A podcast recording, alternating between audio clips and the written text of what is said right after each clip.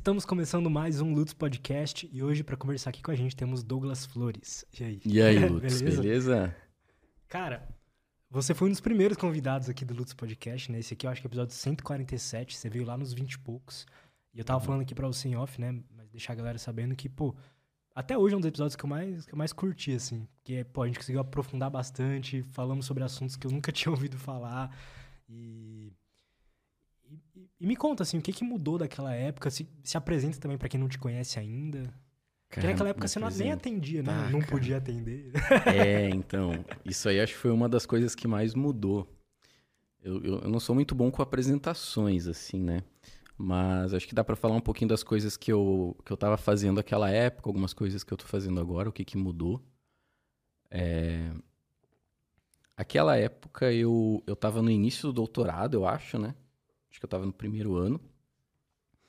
E tinha. Tava esperando a sair a bolsa da FAPESP.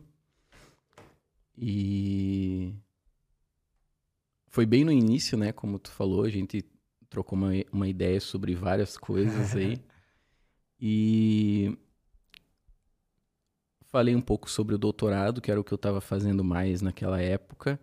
E foi a área que mais mudou, porque agora eu estou atendendo mais do que focando no doutorado, né? Então, tô, tô realizando atendimentos clínicos e na BeHealth, na clínica lá com o Wesley, com o João, com o pessoal.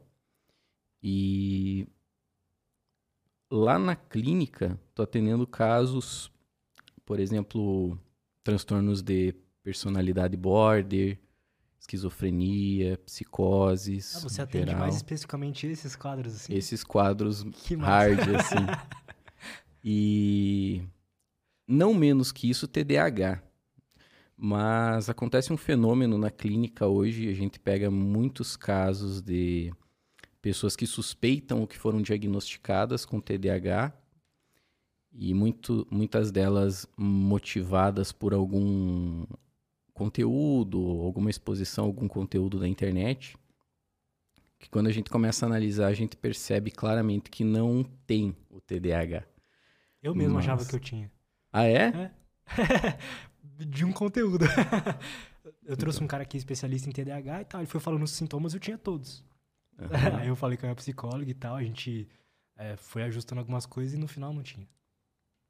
Então, isso acontece bastante, mais do que eu gostaria porque existe uma coisa bastante complicada na, na psiquiatria, a gente conversou um pouquinho sobre isso aquela vez, que é o efeito Forer na psiquiatria. E o que, que é isso, né? Quando. Se eu chegar aqui para você agora e eu falar uma série de sintomas ou de características de quem sofre de ansiedade, provavelmente você vai se encaixar nessas afirmações do mesmo modo que você se encaixaria se eu desse uma lista com uma série de afirmações sobre características da sua personalidade encaixaria você em um signo. Então, assim como tem o efeito Forer no horóscopo e que as pessoas tendem a concordar com uma série de afirmações que são feitas sobre elas, também tem o efeito Forer no diagnóstico psiquiátrico. Então as pessoas elas têm uma tendência muito grande, principalmente pessoas que estão em uma situação de maior vulnerabilidade psicológica, a atribuírem a si mesmas características que elas não possuem ou que estão alteradas nelas justamente pelo momento em que elas estão enfrentando. Por exemplo, se você chega para uma pessoa que busca atendimento psicológico e pergunta para ela: é, Você está se sentindo ansiosa? A pessoa provavelmente vai estar se sentindo ansiosa. Não quer dizer que a pessoa é ansiosa. Né? Então, eu não vou basear o meu diagnóstico nessa ansiedade. Por quê? Porque não é um transtorno que a pessoa tem, é uma característica, é um sintoma que ela está enfrentando. E aí é que está o perigo. Porque se você começa a diagnosticar a pessoa a partir do momento que ela chega no, no consultório, na clínica, você vai começar a você tende a começar a aumentar o número de diagnósticos em relação ao, ao, ao que acontece no mundo. Então, para você ter uma ideia, volta e meia eu faço algumas anotações para ver como que está seguindo o, os meus atendimentos individuais, né? E eu pego e eu faço. Um, um dos acompanhamentos que eu faço é quantos pacientes chegaram com determinados diagnósticos. Um terço, Lutz, é muita coisa, cara. Um terço dos pacientes que chegam para ser atendidos comigo tem suspeita ou diagnóstico de TDAH. Isso diz algo, né? Diz algo, exatamente. e tem uma coisa em comum, que são. E eu quero deixar bem claro, eu não sou contra o diagnóstico de TDAH. Jamais. Uh, mas isso é perigoso porque pessoas muitas vezes estão se medicando para um transtorno que elas não têm. Elas estão mudando o cérebro delas, a vida delas, os relacionamentos, as percepções com base em um diagnóstico equivocado, dado muitas vezes às pressas. E daí você começa a perceber que aquela pessoa teve um comprometimento maior do que um benefício com aquela medicação. E daí o que, que acontece? Quando chega um terço das pessoas achando, suspeitando ou com um diagnóstico de TDAH e a gente começa a investigar, a gente percebe que às vezes a pessoa é ansiosa, a pessoa está com a rotina desorganizada, com a vida desorganizada, alimentação desorganizada, sono desorganizado. A pessoa está totalmente disfuncional e ela quer sentar para ler um livro e conseguir ler um livro. Então, qual a primeira coisa que a gente faz nesses casos? A gente elimina os ruídos. Você está se alimentando, você está se exercitando, você está dormindo, de um modo relativamente ou minimamente razoável? Não. Então, primeiro a gente vai ver isso. Porque eu posso atribuir um diagnóstico de depressão, de ansiedade, transtornos até mesmo mais severos, como o transtorno border. Eu tenho paciente que a vida foi desgraçada por um diagnóstico errado, cara. E daí você começa a pegar a pessoa aos poucos e tentar organizar a vida dessa pessoa e a pessoa co começa a vir para a sessão surpresa. E daí você começa a, a questionar para você e para a pessoa se realmente ela tinha aquele problema. E você começa a perceber que não. A pessoa começa a se organizar, se estruturar, começa a fazer um curso, começa a trabalhar. Só que antes ela não conseguia ficar no trabalho, não é porque ela era border, ou TDAH. Ela não conseguia ficar no trabalho porque ela tinha relações que convidavam ela quinta, sexta e sábado para sair beber, amanhecer em festa. Ela não conseguia se recuperar, não conseguia dormir direito, ficava totalmente desregulada emocionalmente por causa da bebida, porque estava com uma vida que não tinha muito sentido para ela e acabava tendo comprometimentos no trabalho. Isso é falta de, de conhecimento da pessoa? O que, que se atribui a uma pessoa que está vivendo assim, por exemplo?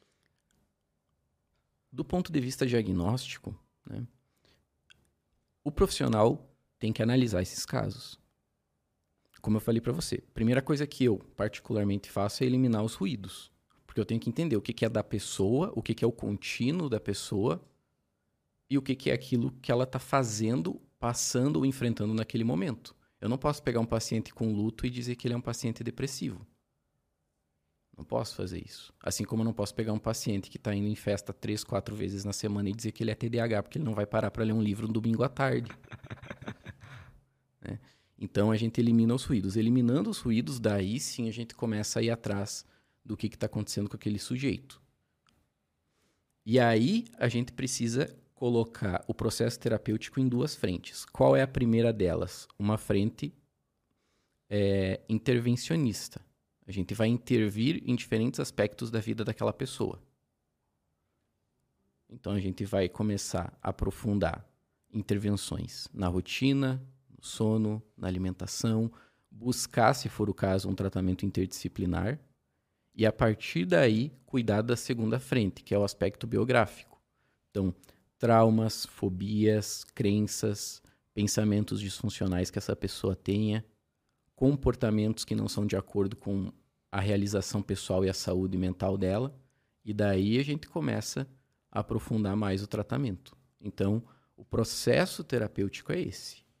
Eu não posso sair diagnosticando meus pacientes. Imagina uma pessoa é, que não estudou, não tem o pensamento, a lógica crítica para isso, ver um conteúdo e pensar: meu Deus, me identifiquei. Eu sou depressivo, sou border, sou bipolar. Perguntar para você, tá, Lutz? Fica tranquilo em responder, porque provavelmente 95% das pessoas vão responder isso. Eu adorei essa cadeira. Eu tenho o costume de ficar me ajeitando e daí eu vou me ajeitar. Eu percebo que eu não preciso nessa cadeira. É, cara, você tem variações de humor ao longo da sua semana? Muitas. hum, tá. Você tem alguns momentos mais melancólicos, mais tristes, sem energia? Tem momentos onde você percebe uma perda da sua libido, em outros momentos um aumento da sua libido? Sim.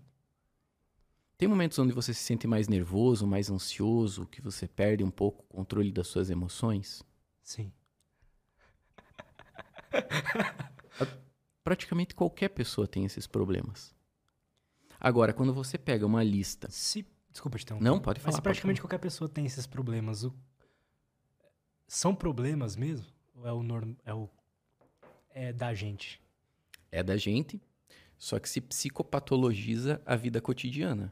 As pessoas não estão mais acostumadas com algumas coisas básicas do ser humano. Então, às vezes o, o, o paciente ele tá conseguiu uma constância muito boa na sua rotina. Né? Daí você vai analisar, você vê que ele está com sucesso de 80% nas coisas. Ótimo, cara. E daí o paciente chega se culpando que, poxa, tô falhando. Pô, mas você está falhando uma ou duas vezes em dez. Tá ótimo. As pessoas têm dias ruins, as pessoas têm momentos que elas vão querer comer uma pizza e azar o mundo. Né? Você não é um atleta profissional que vai disputar um, um campeonato, uma Olimpíada. Você é uma pessoa que está tentando manter todos os pratos da sua vida girando. Em algum momento, um prato vai demandar mais atenção, senão ele quebra. Né? E as pessoas elas também precisam se atentar a isso e não se cobrar tanto no sentido da sua saúde mental. Porque é o que muitas vezes acontece. A pessoa acha que ela tem que dar conta de tudo do modo mais perfeito possível. E se ela não consegue, ela está tendo alguma doença, alguma psicopatologia. E não é o caso. Muitas coisas na sua vida você tem que se organizar. Um exemplo que eu vou dizer para você é leitura. Cara, se eu me descuido de ler uma semana, eu vou deixar esse hábito. Então preciso de organização. Se eu deixo, agora a gente vinha conversando, né, sobre academia. Se eu deixo de treinar uma semana por algum problema, é muito mais difícil para eu voltar. Qualquer pessoa então você tem que entender que algumas coisas não são psicopatologias, algumas coisas são organização, estratégia. Você tem que ter estratégia para organizar a sua, sua leitura, você tem que ter estratégia para organizar a sua alimentação. Se você for num nutricionista, o que, que ele vai fazer para você? Um nutricionista bom. Ele vai montar uma dieta, uma estratégia alimentar, um plano alimentar. Ele não vai passar, ah, fazer uma dietinha aqui para você. Daí abre a gaveta, tem 150 dietas iguais, ele pega e dá para você. Não, ele vai montar um plano alimentar focado na sua individualidade biológica, no que você gosta de comer, no que você não gosta, o que você tem como objetivo. Né? Então, é uma série de variáveis. O indivíduo, aquela pessoa, aquele sujeito que chega à terapia, ele também precisa dessa análise. E você tem que entender também a personalidade da pessoa. Às vezes a pessoa é uma pessoa mais melancólica, mais introvertida, outra pessoa é mais comunicativa, mais extrovertida, mais brincalhona. E isso não tem nada a ver, ou quase nada a ver, com transtornos mentais. A pessoa pode estar fazendo piada, brincando e tal, e está deprimida ou depressiva. Né? Então, o que a gente precisa cuidar é isso. Você ler uma, ou ouvir, assistir uma série de informações jogadas, uma lista de tópicos e subtópicos sobre você, você tem que saber, se conhecer e saber que você tem a tendência, o ser humano tem a tendência a enviesar para afirmações sobre si mesmo. E se você parar, às vezes algumas dessas afirmações sequer são verdade, mas você tem a tendência a concordar com isso. Isso se chama efeito Forer. É um efeito muito estudado na psicologia, mas que acontece em outras áreas. Então, o que veio na minha cabeça assim é que eu ouço muito falar que existe uma, uma epidemia de, de transtornos mentais, os transtornos mentais estão aumentando. que, que você acha? Estão aumentando mesmo? É algo que a gente faz parte do ser humano, todo mundo ser meio ferrado da cabeça? Ou aumentou a quantidade de diagnóstico? Tá, uma pergunta muito boa e muito complexa para responder. Porque não é simples. E eu não gosto de resposta simples. Não gosto de resposta simples. Mas eu quero saber a tua visão, assim, sobre tudo isso. Tudo que você mencionou tá certo. Porque é multifatorial. Então, é que nem uma vez eu vi um. Eu era da igreja, né? Você sabe, a gente conversou sobre isso. e eu li, tinha uma, uma revistinha dominical. E daí tem um capítulo da Bíblia, Mateus 24, que fala sobre o fim dos tempos, né? E daí lá diz que nos últimos tempos haverá, haverá terremotos e tal. E daí, nessa revistinha dizia assim: estou usando isso como uma ilustração, como um exemplo para você. Na revistinha dizia assim: olha só, o número de terremotos aumentou ao longo dos últimos 30 anos, porque em 1980 tinha 40, em 1990 tinha 230. Agora, nos anos 2000, tem 1.200. E daí, o que, que a gente percebe com isso? Não é que o número de terremotos aumentou. É que a exatidão e a tecnologia para mensurar o número de terremotos, para fazer um, uma análise de quantos terremotos estão acontecendo no mundo, as ferramentas melhoraram, a tecnologia melhorou, foram lançados satélites, etc. Então, não quer dizer que está havendo um aumento do número de terremotos, está havendo uma maior eficácia para perceber que esses terremotos estão acontecendo. Ou seja, a análise se tornou melhor. O que, que isso significa trazendo para os transtornos mentais? Não significa necessariamente que está havendo uma epidemia de transtornos mentais. Mas o que não descarta que esteve havendo. Né? Mas não, como eu falei para você, é uma, uma resposta difícil. Então, não quer dizer que aumentou o número. Aumentou a exatidão e a eficácia em relação a ferramentas de análise, testes psicológicos, testes neuropsicológicos, a qualificação dos profissionais que fazem isso. Tá?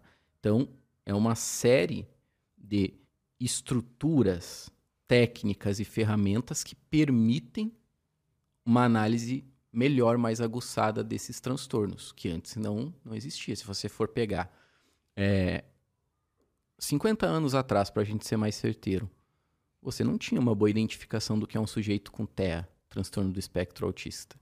Não quer dizer que não havia esses sujeitos.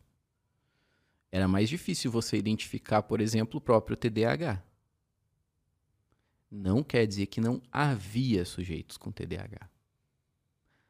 Agora, vamos para o outro lado do pensamento. Feitas essas considerações. Há sim um aumento no número de diagnósticos. E algumas das causas disso me doem. Porque uma das causas disso é preguiça do profissional.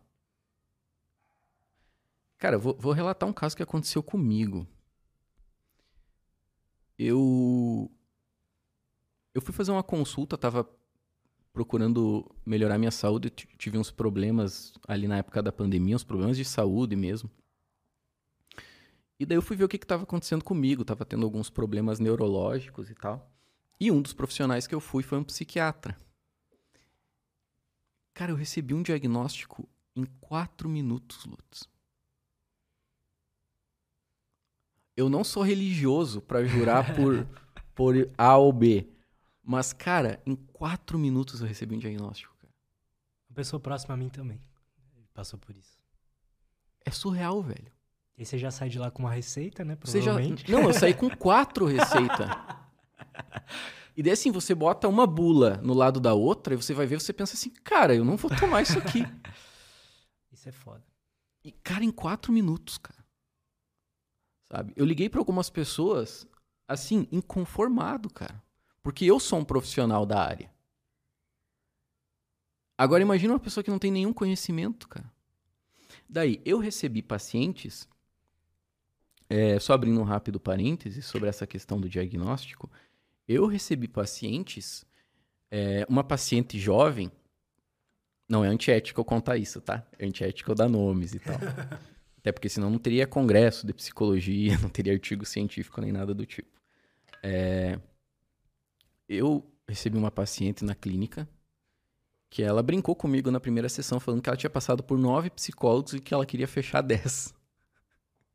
Eu era o décimo psicólogo dela. E as coisas, as informações elas só vão se tornando mais assustadoras, porque essa por si só já é assustadora.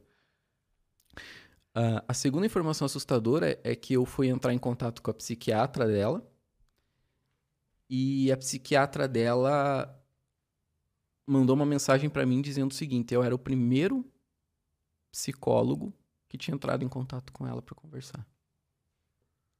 Caramba. Que é o básico, cara. É o básico. E daí, essa paciente já tinha recebido todo tipo de diagnóstico. Super rápido. E daí eu falei assim, ó, não vou dar um diagnóstico para você. A gente vai avaliar, eu quero entender sua história, eu quero entender quem você é, a pessoa que você é, como você age, entender seus comportamentos. Vamos esquecer esse diagnóstico agora? Por um momento? Era diagnóstico de quê? Cara, ela tinha diagnóstico de tudo que tu imagina. Depressão e ansiedade, os básicos, daí para cima. Tá. Daí, vamos lá. Entrei em contato com a psiquiatra, continuamos o tratamento normal e fomos eliminando os ruídos. Cara, ela falava: Nossa, não faz sentido isso. Não faz sentido, não faz sentido. Agora ela está estabilizada com um quarto dos medicamentos que ela estava tomando antes. Fazendo acompanhamento com a psiquiatra, a mesma psiquiatra, a gente conversando. Cara, ela estava com sobrepeso, sedentarismo, problemas de alimentação, problemas de sono, dores de cabeça. Ela estava com mais colaterais por estar tomando uma série de medicamentos do que com o tratamento terapêutico que era esperado da medicação. Até porque ela não tinha os transtornos que ela estava tratando, né? Então, a gente vai para esse lado também de uma preguiça ou às vezes não uma preguiça, às vezes uma pressa em diagnosticar. Uma pressa em diagnosticar. E daí o que que, o que que você percebe na clínica? Não tem como você dar um diagnóstico para um paciente em um mês, cara. Não tem como. Porque um mês são quatro sessões. São três horas. Você não tem como dar um diagnóstico. Eu não acho responsável você dar um diagnóstico tão rápido. Então, às vezes, o paciente está ali três, quatro meses, e daí o próprio paciente começa a pensar: cara, tal coisa não faz sentido. Ele começa a perceber que ele está conseguindo trabalhar mais tranquilo, que ele parou de brigar com a esposa, que ele começou a transar. E daí ele percebe que ele não tinha ansiedade ou disfunção erétil ou bipolaridade. Ele estava com a vida dele desorganizada.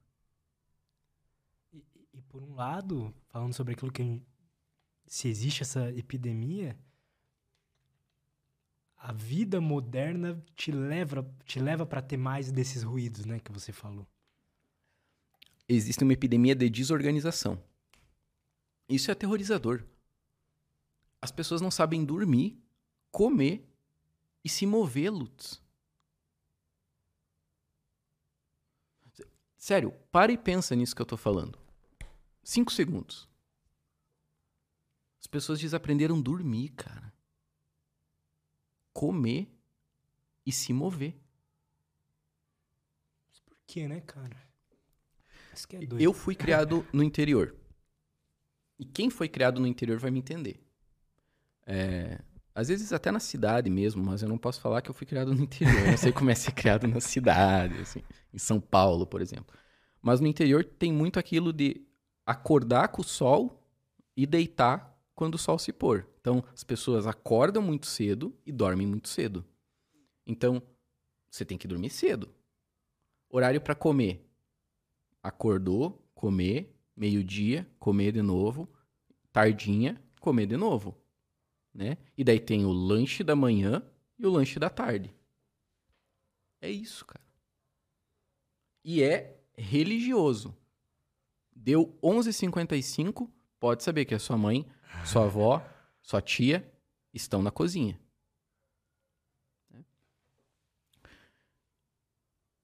Dormir é a mesma coisa. Meu avô, cara, você podia acertar o seu relógio pelo sono do meu avô. Aquele horário meu avô ia estar tá dormindo. Eu sabia. Eu podia ir viajar, eu sabia se meu avô, quando eu chegasse em casa, ia estar tá acordado ou dormindo. Eu podia apostar. Até perdi, acho que, muito dinheiro. é, e à tarde ele tirava um cochilo. Quatro horas ele levantava, não tinha despertador. Isso que agora estão falando, que tá na moda, ciclo circadiano e tal. Cara, meu avô. meu avô tava anos luz na frente disso. Meu avô já tava alinhadinho. Quatro horas ele levantava, comia um mamãozinho picado com banana, duas bolachinhas e um café com leite. E seguia a vida. Né? Então, o que está acontecendo, voltando para sua pergunta, que eu não saí dela, mas sendo mais direto, é uma epidemia de desorganização. Isso está acontecendo. É uma epidemia de execução. As pessoas fazem curso de não sei o que, fazem não sei o que, fazem imersão de não sei o que, evento de não sei o que, e não conseguem praticar, não conseguem executar. Isso é bem problemático. Porque as pessoas estão se, se amparando numa hedonia que promete muito e não entrega nada. Numa busca por prazer que elas acham, ah, se eu conseguir tal coisa, daí eu vou conseguir alinhar isso daqui. E daí não vai, né, cara? É... Eu tive um paciente que relatou para mim que ele tinha gastado um valor X. Algumas informações eu não vou dar que eu acho que especifica muito. É, o valor X em evento X, Y e Z. Cara, mas assim, valor exorbitante. Tipo de coach, marketing digital? Isso, essas coisas, essas coisas assim, é, imersões e essas coisas que você viaja, enfim. Sim, cara, é, não era 500 reais. Entendeu? Era negócio... E dele, ele chegou em sessão comigo e eu falei coisas básicas para ele, cara. Básicas. E ele falou assim: Ah, mas isso aí eu já sei que eu tenho que fazer. Eu falei: Mas você não está fazendo. Eu não estou aqui para mostrar para você, eu estou aqui para te ajudar a fazer, a executar. Né? Claro, você, você tem como mover um trem tentando empurrar ele, mas você também pode ligar o motor dele. Se torna muito mais fácil de você mover um trem, né? Você sabe que ele tem que se mexer, mas se você não tiver a técnica, ele não se mexe. Então, o psicólogo muitas vezes é isso, é a pessoa que vai te dar a técnica para você conseguir fazer aquilo que você precisa. Ele vai te dar a ferramenta certa. Porque saber você já sabe, mas se fosse só saber, não, não tinha profissional algum no mundo. Então, você precisa da técnica para fazer aquilo. Alguém que te ajude a vencer as resistências, alguém que te ajude a ter autoconhecimento, entender quais as variáveis que estão influenciando o seu comportamento que tipo de coisas estão modulando você, né? estão dificultando ou facilitando as coisas. Então você precisa de alguém para te ajudar nesse sentido. E eu comecei a ajudar ele. Pronto. então às vezes a pessoa pensa assim: putz, vou gastar com terapia. Não, cara, você vai economizar muito dinheiro com terapia. Você vai economizar muito dinheiro. Muito. Eu percebo isso na minha vida mesmo. Tipo, os, uh, fiz terapia um tempo, recebi alta, depois da alta, tipo, fiz várias coisas erradas, e aí fiquei mal de novo. Aí eu voltei fazer terapia no começo do ano, e eu falei, cara, eu, mesmo que eu receba alta, eu quero pelo menos manter, tipo, de 15 em 15 dias, não sei, porque eu não me importo em gastar esse dinheiro aqui, porque vale muito mais do que, do que qualquer grana que tá ali. Não é gastar dinheiro terapia, né, cara? Exato, exato. Eu faço terapia, cara. Faço terapia há mais de um ano. Acho que vai fazer um ano e dois, um ano e três meses. Não, já vai fazer quase um ano e meio, na verdade. É... Cara, você economiza dinheiro. Você economiza tempo da sua vida, você economiza mente. Você percebe coisas que você não perceberia não fazendo. Você tem uma pessoa ali para te escutar. Quem que você tem hoje em dia que te escuta? Por uma hora, para tudo para te ouvir. E daí, às vezes, eu ouço alguém dizendo assim, amigos e tal, né? Dizendo assim, pô, eu tô há um ano com, com esse psicólogo, com essa psicóloga. Cara, você já percebeu que um ano não é nada?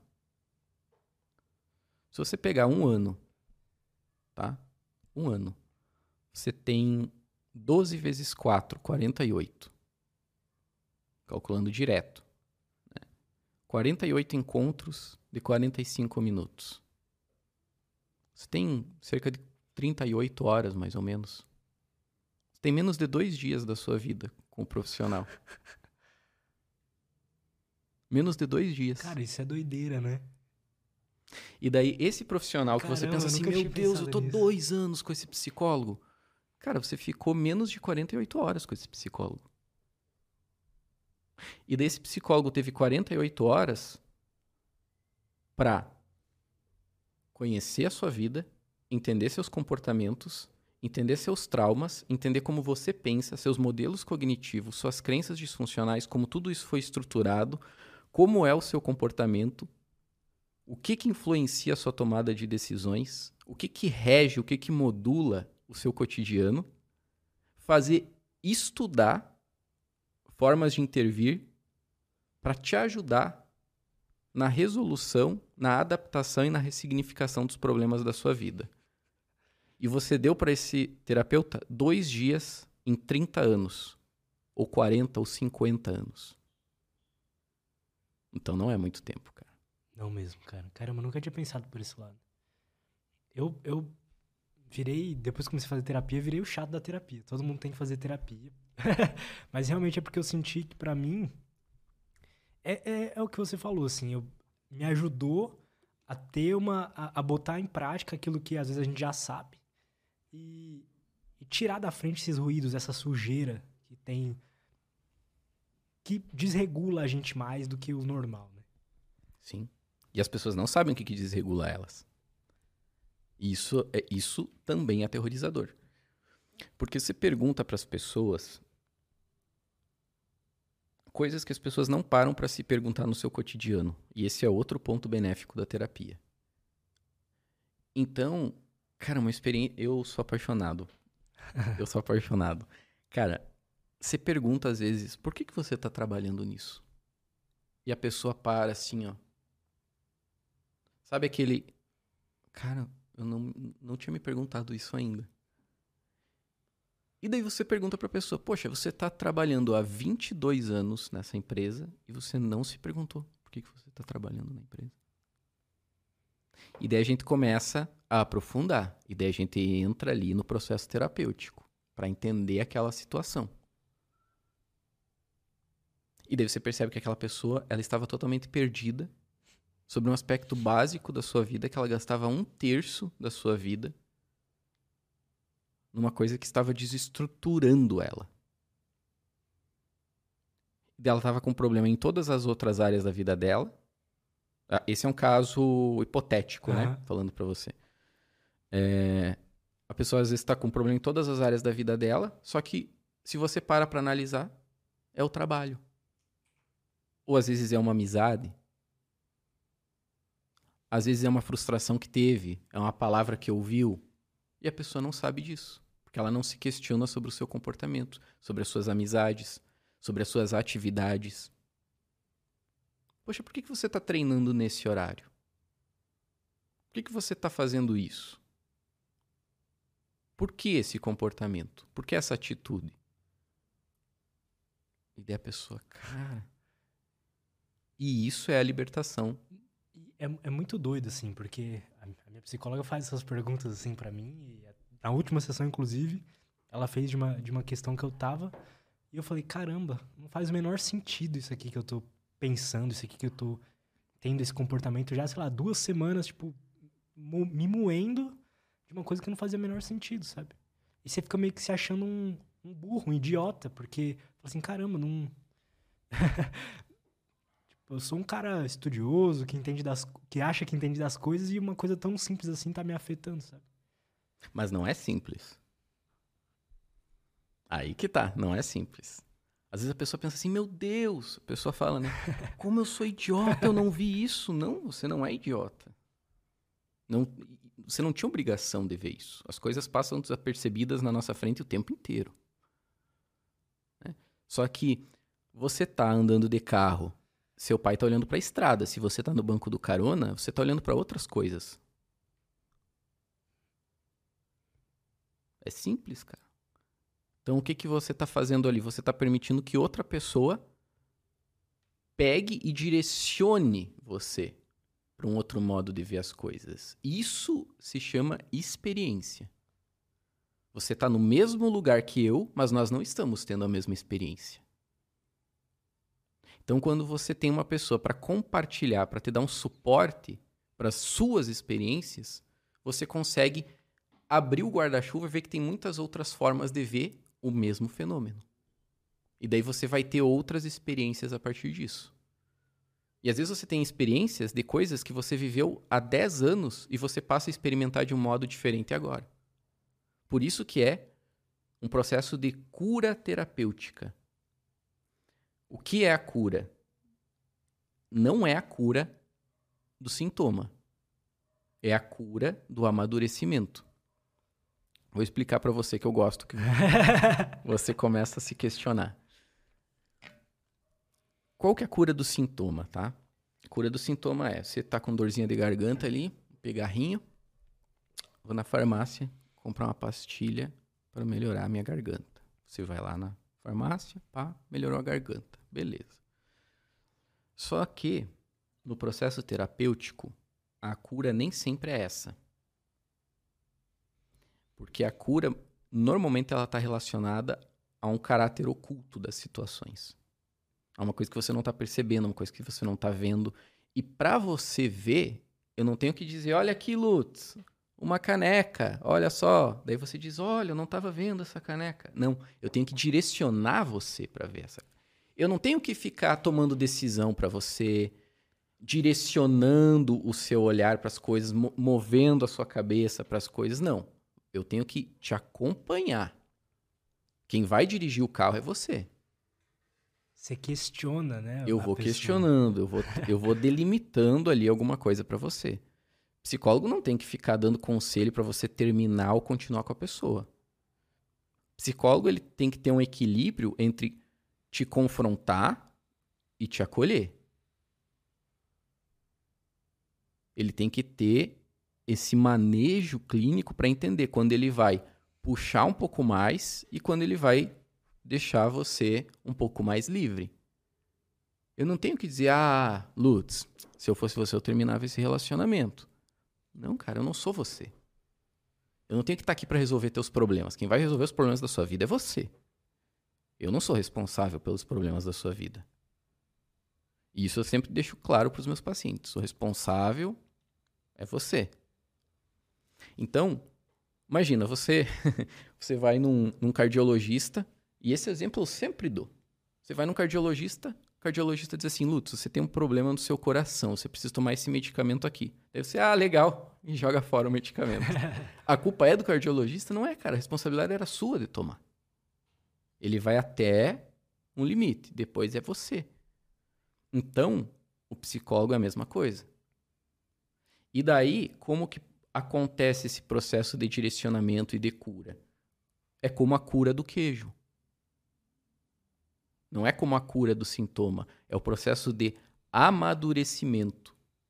E o que que precisa para que haja um bom processo de cura? Um ambiente bom, uma técnica boa e o terceiro que muitos se descuidam, um produto de boa qualidade. Você pega um queijo contaminado, não vai dar, não vai dar bom. Você pega um ambiente contaminado ou que não seja de acordo, não vai dar bom.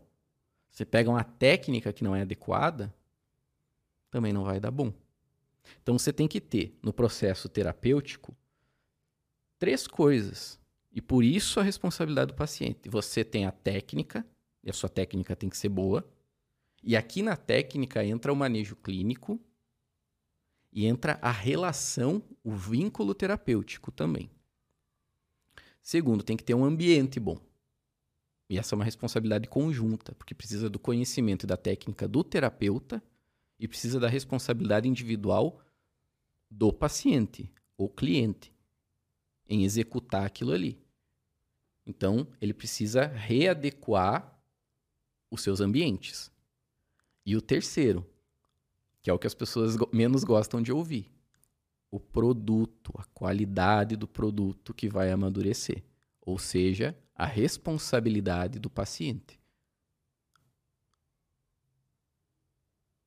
Porque se você submete todos os seus pacientes ao mesmo processo, não vai dar certo. Então você tem que entender a individualidade, o momento de cada um, etc. É, a infinitude de variáveis para entender até onde aquele produto ali vai aguentar. Até onde o queijo consegue. E daí que eu falei para você que entra o manejo para você entender quando que você confronta e quando que você acolhe. Quando que você pensa, agora eu posso cobrar esse paciente, agora eu não posso cobrar. Quando você entende, esse paciente aqui, ele vai aguentar esse tranco. Ou você pensa, não, esse paciente não vai aguentar o tranco. Então você adapta ao tempo, a força e a qualidade daquilo ali que você tem na sua frente. Como que você percebe isso no paciente? Qual o momento de, de confrontar, o momento de Por exemplo, acolher? É, você pega um paciente que você percebe que está fazendo corpo mole, porque tem isso, né? Você puxa um pouquinho, você vê que o paciente respondeu. Você sabe que aquele paciente aguenta um pouco mais. Então você vai testando. Às vezes você faz uma pergunta: por que, que você não, não fez tal coisa? Ah, não sei o que, vem uma justificativa, vem um, um um pretexto, e você tá vendo que aquele cara tá te enrolando, porque você não nasceu ontem. E daí você começa a colocar, a dar um pouco de linha pro cara. E daí, dando linha, você percebe se ele está respondendo ou não. Você deu um pouco de linha, você viu que o paciente não respondeu, opa, peraí, vamos tomar um cuidado. É um paciente que talvez não tenha o subsídio necessário para executar aquela tarefa. Né? Então, não vou querer é, curar o depressivo dizendo para ele ir lá e fazer exercício. Né? Não vou fazer isso. Então, se eu percebo, opa, esse paciente aqui não consegue, então eu vou acolher aquele paciente. Se o paciente chega é, com a demanda de querer estabelecer uma rotina, eu sei que eu vou poder puxar mais ele. Que é um paciente que eu não vou puxar nada se eu sei que o paciente chegou com uma demanda em torno de uma depressão, por exemplo. Eu não vou pegar e montar uma rotina para ele dizer, ó, oh, agora você vai acordar a tal horário. Não, não vou fazer isso. Isso é, desculpa o termo, mas é idiota. E o que você faz nesse caso, então? Daí você primeiro maneja para entender o que está acontecendo com aquele paciente. E daí as variáveis são inúmeras. No, no paciente depressivo, por exemplo, né? A gente pode falar um pouco sobre, sobre depressão? Podemos, sobre Não. o que você quiser. é, um, é um assunto que eu particularmente gosto, assim, porque meu avô teve, passou, teve depressão fodida, assim, tentou se matar. Meu pai teve depressão também, eu tive também. Então é um assunto que, tipo, é, é importante para mim, porque eu sei que co qualquer deslize na minha vida é fácil de eu cair nessa, sabe? Como você define a depressão? Eu sei que você é um cara meio poético. Não, mas é sério, você escreve bem pra caramba, velho. E eu queria saber como você define a depressão. E depois, explica um pouco como é que você, como terapeuta, tira alguém da depressão. Cura ela. Tem vários tipos de depressão. Tá? E nem toda depressão é igual. Nem toda depressão é igual. O que, que se vê, tanto no, em estudos clínicos, é, quanto na própria clínica, você vê que tem uma pequena porcentagem de pessoas. Até tem um artigo é, meu com o João Perini e com o Wesley falando sobre isso. É, tem um número muito pequeno de pessoas que são pacientes resistentes à terapia. E parece que para aquelas pessoas nada dá certo. E tem estudos com isso, inclusive usando. Agora está na, no hype, como diriam os jovens, o uso de drogas psicodélicas né, para curar esses casos de pacientes resistentes à, à, à terapia e, e, ao tratamento. É, cetamina ou ketamina também estão usando nesses casos.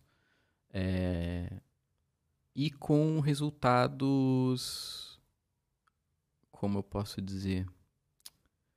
Não é positivos a palavra, resultados que prometem boas coisas no futuro.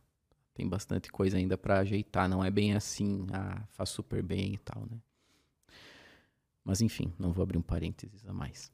É, mas tem esse tipo de paciente, tem esses tratamentos que estão sendo testados, porque é sim um. Um. Como é que chama? Um cluster de. Um, uma parcela ali. Uma da... parcela, é, uma parcela ali da, da população que tem sim essa característica. E é um paciente resistente à medicação também. Ele vai lá, toma uma, não dá, toma outra, não dá. Vai mudando, vai mudando, vai do A, o Z volta pro A. Interessante. É, e nada funciona, tá? Então tem esses casos. É... E são pacientes que eles, mais do que um tratamento, uma cura, eles precisam de um acompanhamento. Um acompanhamento de qualidade melhora a qualidade de vida dessas pessoas. Elas não vão ter uma cura. Nossa, minha vida está maravilhosa agora. Uhul mas elas conseguem a se tornar funcionais. Que eu acho que é a palavra que a gente deve buscar nesses casos. É você se tornar um ser humano funcional. Tá? Agora, tirando esses casos, né, você pega pacientes com depressão. Você tem diferentes tipos de, de depressão, você tem diferentes níveis de depressão. Você tem pacientes com depressão que conseguem fazer algumas coisas no seu cotidiano tá? Uma depressão mais melancólica, tá? Se chamava 1890 ali, se chamava de melancolia.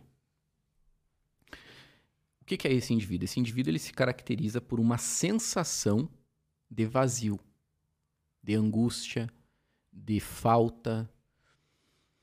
E claro, aqui as vertentes da psicologia vão dar diferentes nomes para isso. Provavelmente se tem alguma lacaniana me ouvindo, ela vai dizer: "Ah, o Lacan falou disso". É, freudianos também, enfim. É como se fosse um quebra-cabeça e faltasse uma peça ali. Isso ela. aí, exato. exato. E a percepção de que sempre estará faltando essa peça. A desesperança. Isso aí. Inclusive é o que esses pacientes mais relatam. Falta de esperança. Pode falar, Lutz. Não, eu tô é... Porque me pega esse assunto. então, é isso, cara. É isso. Daí você tem, dentro desse grupo, homens de negócios, chefes de empresas, pessoas de sucesso, artistas, que tentam fugir, mas não conseguem. Essa desesperança está sempre lá. Essa angústia, esse aperto, esse sufocamento, essa sensação de cara, tudo que eu tô fazendo tá dando errado. Nada dá certo. Eu estou condenado a ser triste. Isso é muito presente para essas pessoas. Então, essa é a depressão melancólica. Depois a gente vai para os tratamentos, tá? Tem um outro tipo de depressão que ela é bem diferente dessa. É uma depressão relacionada à energia é aquela pessoa que ela não consegue trabalhar, ela não consegue mais cuidar da sua família, ela tem dificuldades para sair da cama, ela tem problemas com sono, com alimentação. Não adianta você pedir para ela ir correr para melhorar. É um déficit na energia. Que é bem diferente da outra. A outra trabalha, a outra faz show de stand-up, a outra toca numa banda, a outra vai dar aula todo dia, faz seu trabalho todo dia, opera na bolsa todo dia. Só que tem aquela depressão. O segundo não. O segundo ele não sai de casa. O segundo luta para conseguir comprar um remédio, para conseguir ir no médico, para conseguir é, é, até mesmo fazer atividades básicas da sua vida, comprar comida. Tá? Essa separação tem a ver com a intensidade da depressão ou não tem nada a ver? São só tipos mesmo diferentes? Isso. São modos de sofrimento. Enquanto um sofre com a melancolia, com a desesperança, com o vazio, outro sofre com a falta de energia, com a sensação de fraqueza, de impotência. São coisas bem diferentes.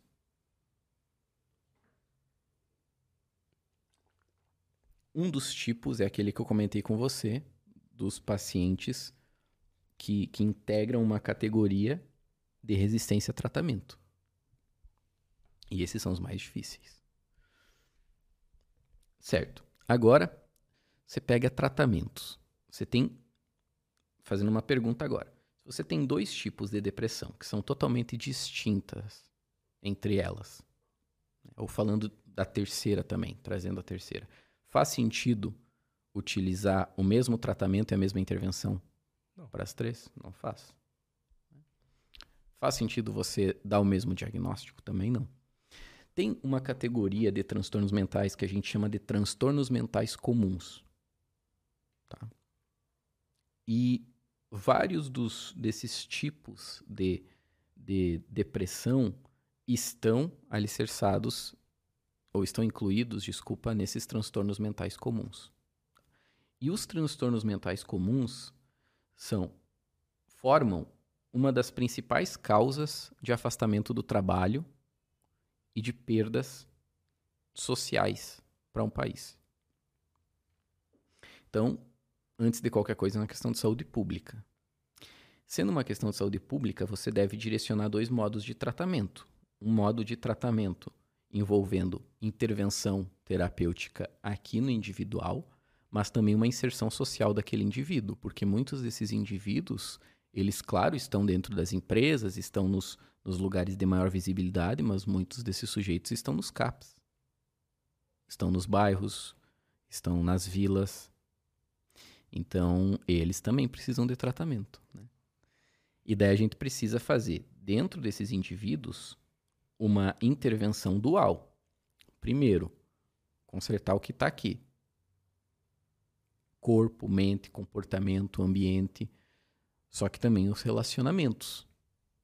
Porque normalmente esses indivíduos, eles estão e eles apresentam problemas de vínculos. Pessoas erradas, lugares errados, momentos errados, hábitos errados por estarem em momentos errados. Daí quem será que veio primeiro, né? Nesse caso. o ovo a galinha. É, exatamente. Até porque tem uma questão na depressão que muito, e você mesmo falou isso, seu, seu, seu pai, né? Meu pai e meu avô. Seu pai e seu avô. Então, tem um componente genético muito forte. Os transtornos mentais têm um componente genético muito forte. E não só genético, olha só que interessante, não só genético, pode assim, engraçado isso que eu vou falar, mas não é só genético pela genética propriamente dito, mas genético pelo fato de que os seus pais vão ter maior convivência com você do que estranhos. E eles estarão ali mais tempo do que outras pessoas, ou a probabilidade disso acontecer é muito maior se você pega uma ampla população. Então, você aprende comportamentos com aquelas pessoas. Você aprende formatos de convivência com aquelas pessoas. Você aprende quais ambientes você frequenta com aquelas pessoas. Você não vai frequentar ópera quando adolescente se você vivia numa partida de futebol do bairro com seu pai. São delimitações, como eu falei para você, sociais. Não adianta você só tratar o indivíduo, você tem que entender as conexões dele, os relacionamentos dele, não só do presente, mas do passado. Com que pessoas você costuma se relacionar? Que pessoas você costuma namorar? Com que pessoas você sente maior aversão, maior resistência? Que tipos de atividades você tentou fazer até aqui que você sente que não conseguiu? Me conta um pouco dos teus fracassos. Quero conhecer um pouco dos teus fracassos. Quando você se sente bem, tem alguma coisa que você faça que brilhe o seu olho? E a gente começa por aí. A gente vai escavando, cara. É um garimpo, muitas vezes. É um garimpo. Só que é um garimpo contrário, né? É um garimpo que você tenta garimpar merda num garimpo de diamante. Que a pessoa, às vezes, ela não percebe algumas coisas, entendeu? Então você tem que ir lá achar aonde que tá a merda que tá desgraçando a vida daquela pessoa. Porque ela tá focada naquilo, né? Mas às vezes outra, se ela abrisse um pouco a percepção, a vida dela é boa, né? Um exemplo. Sim, claro. Claro. Por isso que é, uma coisa que eu pratico na minha vida, eu falo isso para os meus pacientes. É, às vezes eles perguntam, né? Eu falo, não, eu pratico isso na minha vida. Uh, quando eu era da igreja, né, a gente falava muito sobre aquelas pessoas que pregavam e não praticavam. Né? E, e, eu acho isso bastante complicado. Você está prescrevendo um comportamento para o seu paciente que você não cumpre na sua vida. Então, uma coisa que eu digo para alguns pacientes fazerem que eu faço é anotar motivos de gratidão pelas coisas que você é grato. Cara, esse exercício é fantástico. Eu amo esse exercício. Porque tem um padrão nele. E você sabe quando o paciente está fazendo ou quando ele está te mentindo. O paciente começa assim, primeira semana. Ah, Douglas, esqueci, cara. Esqueci de fazer esse, esse exercício aí e tal, essa atividade. Ele fez um dia, às vezes não faz. Vamos lá, segunda semana. O cara faz dois dias, três dias, mas já faz. Quais são os primeiros relatos? Ah, eu agradeço. Eu agradeço pelo ar que eu estou respirando, agradeço pela casa que eu estou morando, agradeço por ter um teto na minha cabeça, agradeço pela cama que eu estou dormindo. Os primeiros relatos são assim. Agora, cara, você pega os relatos mais para frente, eles se tornam fantásticos. Porque o paciente começa a relatar assim: Eu estava indo ao mercado e eu tenho o hábito de andar olhando para o chão. Esse é um exemplo, tá? É... E eu tenho o hábito de andar olhando para o chão. E eu lembrei de uma calçada da minha infância. E lembrei que eu brincava com os meus primos naquela calçada. E eu me senti feliz. E eu agradeço por ter tido momentos de alegria na minha infância.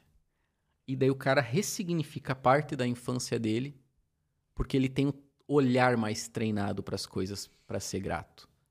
Então eu digo, não tem a ver só com gratidão, tem a ver com treinar o olhar, treinar sua sensibilidade, treinar você agradecer algumas coisas no seu dia a dia que o olhar não é treinado para isso. Cara, eu nunca vi ninguém falar de gratidão assim, que foda. Eu, eu sempre relato aqui, ah, eu, tenho, eu sou muito bom em encontrar problema em tudo. eu sou muito bom em, em focar nas coisas ruins, sabe? E, e é isso, eu nunca criei o hábito de, de gratidão, assim, mas quando você falou, me clicou. Porque um dos hábitos que eu criei foi de treinar mais o meu foco, por exemplo. Então, eu gosto de meditar, eu gosto de, de tentar focar mesmo 100% do tempo. E isso eu percebi que é treinável. Eu nunca tinha pensado por esse lado de que gratidão e, realmente o olhar treinado para perceber as coisas que você é grato é treinável também. É muito treinável. É muito treinável. E uma coisa que você é, eu executei isso na minha vida também. Eu moro na mesma kit que eu morava a última vez que eu vim aqui. E o que que eu comecei a agradecer, cara? Eu não gostava dela antes, porque eu achava muito pequena. E daí eu comecei a treinar meu olhar nisso. Foquei na minha kit. E deu. Tô ali atendendo um paciente. E meus pacientes sabem que a geladeira é no lado do, do, do meu local de atendimento. Então eu abro a porta no meio do atendimento para pegar uma água. Praticidade é tudo. Estratégia. É... E eu fui grato por isso, cara. Eu fui grato por ter a praticidade de poder pegar uma água gelada ali. Entendeu? Para que, que eu vou ter que botar uma geladeira lá do outro lado, 10 metros numa, numa, num ambiente imenso, para eu só ter que caminhar, que vai só dificultar a minha vida, porque eu vou gastar tempo e energia para chegar lá. Então eu agradeci por ser um lugar pequeno, que tudo cabe ali, não me falta nada, não me falta conforto. Vou ali, pego minha aguinha, tomo, devolvo para a geladeira e tô tranquilo. Então, você vai treinando o seu olhar, você vai percebendo coisas que você não percebia. E você vai começando a ver que você simplesmente despreza uma série de coisas do seu cotidiano. Uma série de coisas. E daí você vê qual que é o, o, a disfunção disso.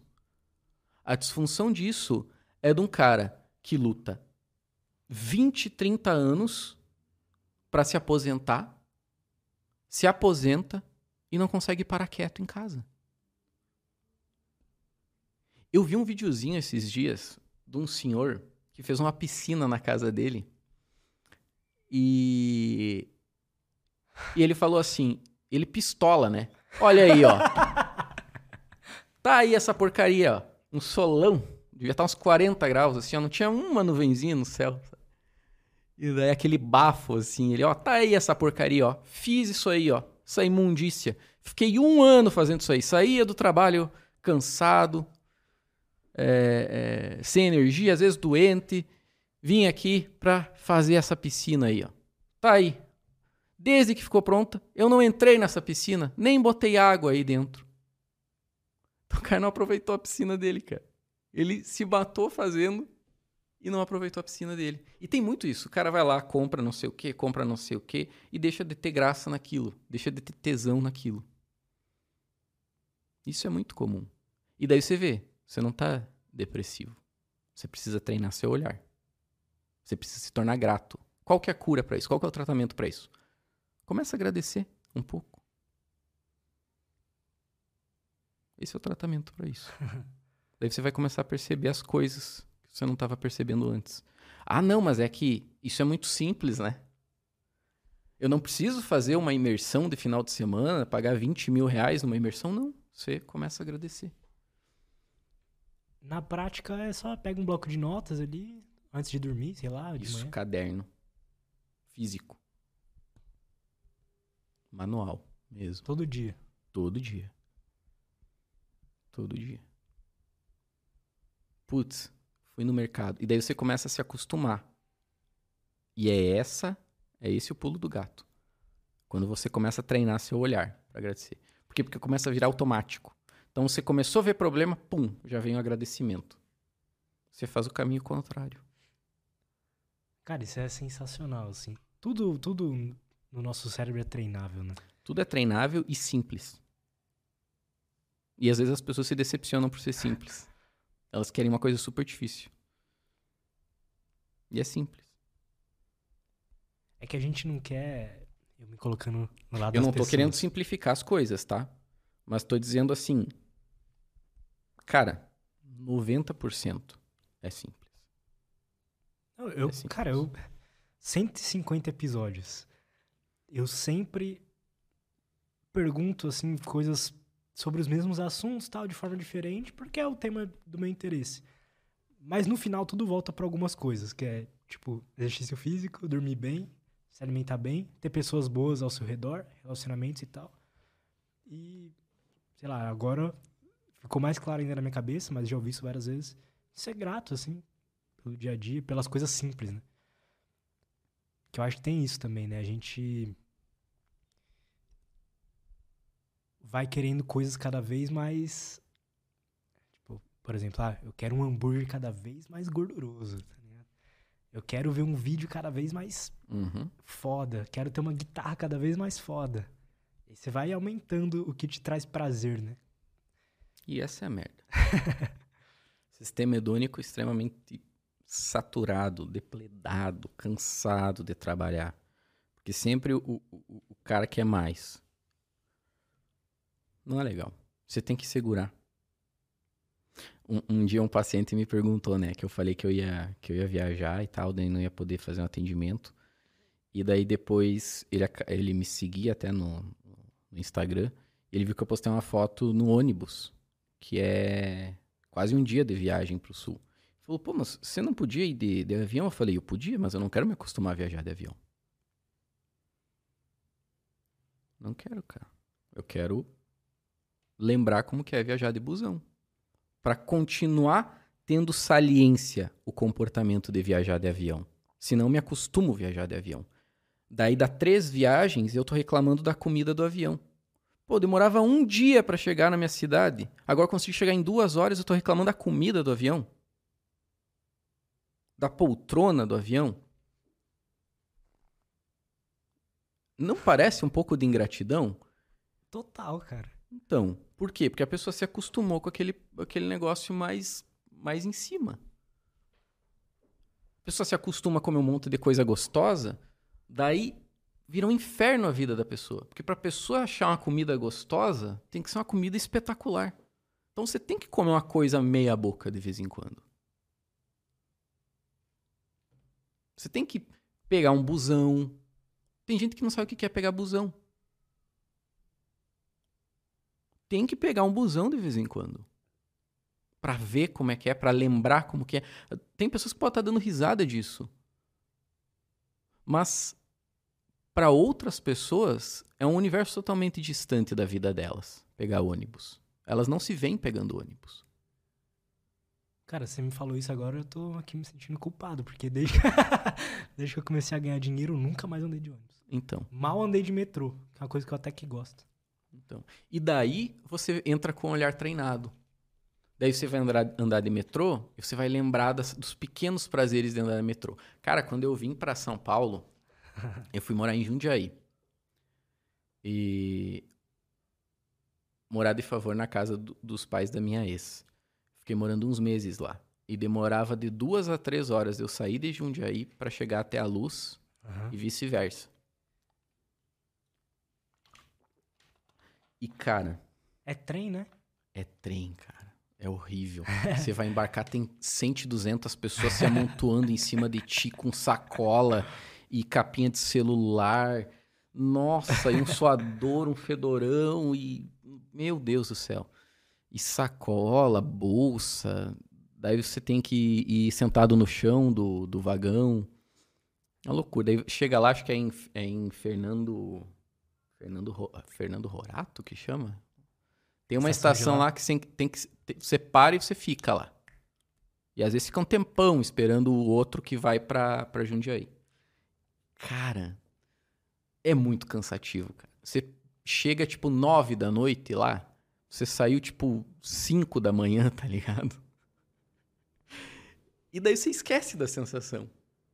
Você esquece, porque você deixa de fazer. Então é legal você lembrar. E daí, sabe, os pequenos prazeres, tipo comer um negócio. Eu gosto muito de comer pudim, porque pudim é uma memória afetiva pra mim. Eu lembro da minha avó, minha avó fazia uns pudim gostosos, eu tenho várias memórias com ela, comendo pudim com ela, tardinha e tal. E então sempre que eu como pudim, eu lembro da minha avó e eu fico bem, cara. Eu fico tranquilo. Meu mundo pode estar desabando, eu vou comer um pudinzinho. E daí, é, você lembra de alguns pequenos prazeres, sabe? Não, é, você foi falando, pô, eu lembro de eu. Quando eu comecei a, a namorar, que a gente hoje é praticamente casado, a gente pegava ônibus junto, assim, botava um fone, cada um com um fone, assim, tá, sabia?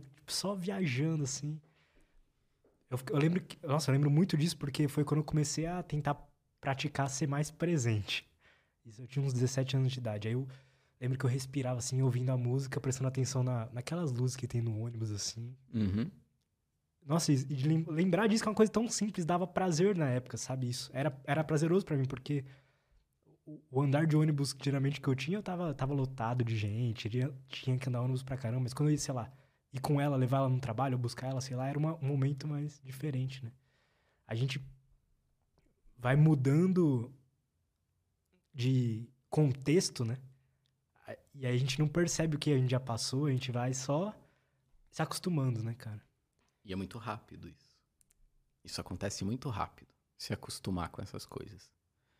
Vou dar um exemplo para você que aconteceu comigo esses dias. Eu comprei uma uma garrafinha térmica. Cara, simplicidade resolve muitas coisas. Eu comprei uma garrafa, tipo essa aqui que você tá. Uhum. Bem parecida com essa. E e daí tal, para não descongelar e, e coisa, etc.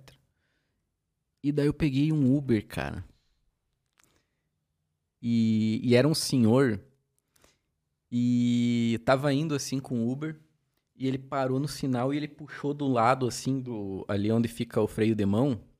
E tirou uma garrafinha, aquelas de água de 500, sabe? Uhum. E enrolada numa toalhinha colorida. E dele limpou assim, e era uma garrafinha de água com gelo.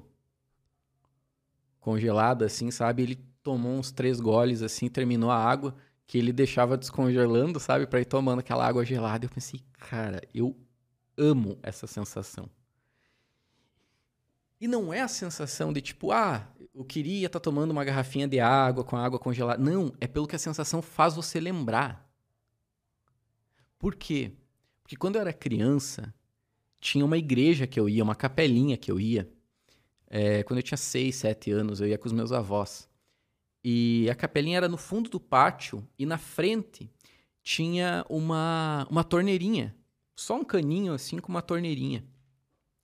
E daí o que, que as pessoas faziam? As pessoas humildes do interior, bem humildes, assim, deixavam a, a garrafinha gelada, elas não tinham uma garrafa térmica para levar na igreja. Então uma elas, Stanley. Uma Stanley, né? Então o que, que elas faziam? Elas deixavam no, no congelador a garrafinha com um pouquinho d'água, a água congelava, elas iam para a igreja. E daí elas entravam lá, abriam a torneirinha e iam tomando no culto. Terminava a água, elas iam lá e enchiam mais, e daí tinha água gelada para tomar durante o culto. E eu lembro disso, cara. E daí, essas lembranças, essas sensações vão fazendo você ficar bem. Você sorri sozinho, você lembra de coisas boas que você nunca mais tinha lembrado. Porque qual que é o segredo do lugar? É porque o lugar remete você a pessoas. Você lembra de lugares porque você lembra de uma viagem que você fez, de um passeio com seus amigos, de um lugar que você foi com a sua namorada. Você lembra coisas. Eu não gostei da lembrança do trem porque eu estava indo dar luz para Jundiaí num calorão desgraçado. Não, cara. É porque eu lembrei das aulas que eu tinha, das pessoas que eu encontrava, das conversas, das músicas que eu escutava no fone, das leituras que eu fazia, que eu ficava duas, três horas dentro, então eu aproveitava para ler. Então você vai conectando coisas que têm o potencial de te deixar bem, de te fazer bem. Você assenta um pouco as coisas, você entra de novo na velocidade 1.0, você sai do 2.0, entendeu? Que sempre tem que estar tá fazendo alguma coisa e a vida mil e o pensamento acelerado. Daí você pensa, meu Deus, eu tenho ansiedade. Calma, segura. Deixa as coisas assentarem. Pensa, olha o mundo à sua volta, esteja presente. Daí você começa a lembrar, você começa a agradecer, você começa a ver as coisas, né? E você vai treinando aquilo. E com o tempo se torna mais fácil você voltar para a sua regulação, para o seu contínuo emocional. Eu me pergunto se o quanto do. Deve estar gelado, né? Quer que eu. Não? O quanto do, do. Desse sofrimento que eu. Quando eu falo sofrimento, não é o sofrimento lá de estar depressivo e etc. É um sofrimento que eu pessoalmente sinto, eu percebo pessoas, às vezes, à minha volta que sentem também, que é um sofrimento meio que. É como se você tomasse uma injeção todo dia de um pequeno sofrimento, sabe? Você vai, tipo, meio que sofrendo a vida, assim. O quanto desse sofrimento não existe só porque você tá. Só porque você não tá percebendo, tipo, o que realmente tá na sua volta, sabe? Você tá sempre se anestesiando com, sei lá, o Instagram, sempre se anestesiando com uma, um hambúrguer, sempre se anestesiando com pornografia, com alguma coisa assim, sabe? O quanto disso não é. O quanto desse, desse sofrimento não é só você, entre aspas, só você acalmar um pouco, olhar ao seu redor, agradecer, perceber pessoas boas que estão ao seu redor. Ou às vezes perceber uma pessoa ruim que você precisa se sair de perto. Né? Perfeito. Uma pessoa às vezes simplesmente que é diferente de você. Né? É, a terapia ajuda com isso. A terapia, ela acontece na velocidade 1.0. Tem pacientes que têm dificuldade resistência muito grande a permanecer na terapia. Porque a, o nível de tensão que a terapia gera é maior do que o que eles esperam. E às vezes eles têm a sensação que aquilo está acontecendo em câmera lenta. Porque a cabeça já está com tanta coisa. Daí você tem que manejar isso, claro. Né? Mas há essa tendência, em alguns casos, de acontecer isso. O que, que acontece com a saturação, tá, Lutz? Você se acostuma com algumas coisas e é muito difícil desacostumar delas. Pornografia, você citou. É um caso. O cara se acostuma com as pessoas da pornografia e com o estímulo da pornografia e não consegue mais transar na vida normal. É muito comum isso. De alguém diz assim: pô, mas deixa o cara bater a punheta dele lá, Deixa o cara em paz, não vai fazer mal. Vai, cara, vai fazer mal. É que não é você que tá vivendo a vida dele, né? O sofrimento Pô, como que, que tá não vivendo. vai fazer mal, cara? O cara não consegue transar. Não consegue transar com a mulher dele. Porque tá viciado em pornografia. Não sente mais tesão. Isso é extremamente perigoso, disfuncional. O cara se acostuma ali, chegar. E eu digo, cara, mas mulher também é, chegar super rápido naquele clímax de prazer que se torna difícil para ele alcançar o mesmo clímax de prazer numa relação real. E daí você generaliza isso para outras áreas da sua vida. E o cérebro, você estava citando algumas coisas, algumas áreas, o cérebro ele tem algumas alguns padrões. Padrões para a forma como ele vê, como ele interpreta, como ele, entre aspas, sente as coisas. A terapia te ajuda a entender isso. O que está sendo disfuncional? Um pensamento que está sendo disfuncional para você. Pensamentos automáticos, crenças, vícios, dependências. São coisas que, num processo terapêutico, você começa a entender e a, a ter uma facilidade maior de, de perceber aquilo acontecendo. Você fica mais ligado. Você sabe, opa, isso aqui é um pensamento disfuncional. Isso aqui veio automaticamente na minha cabeça e eu tenho que lutar contra esse pensamento. Pô, essa crença que eu sou feio é uma crença disfuncional minha. Ela é amparada no quê? Por que, que eu acredito nisso? Por que, que eu acredito que eu canto mal? Então, na terapia, você também vai percebendo como o seu cérebro funciona, como você vê o mundo, como você percebe o mundo à sua volta. Isso faz toda a diferença, porque o primeiro, o mais vital dos inícios de uma mudança é autoconhecimento. Se você não sabe, se você não admite aquilo, você não vai mudar. Você não, não é uma aleatoriedade na sua vida. O primeiro passo para você conseguir mudar um comportamento é se entender aquele comportamento. Você tem alguém para te, te orientar, novamente dizendo. É, e você falou que é desconfortável, né? E eu. E realmente, assim, você admitir que algo está errado com você, né? Certo, ou algo está errado na tua vida, no teu relacionamento, no, no teu trabalho, dói, né, velho? E dói quando você é responsável e está acostumado a culpar os outros, né? Porque a terapia também é isso, é você pensar, cara, eu sou o problema, não é só os outros que são o problema, né? Não é o mundo, não é o não político. é o mundo, exato. Você também é responsável.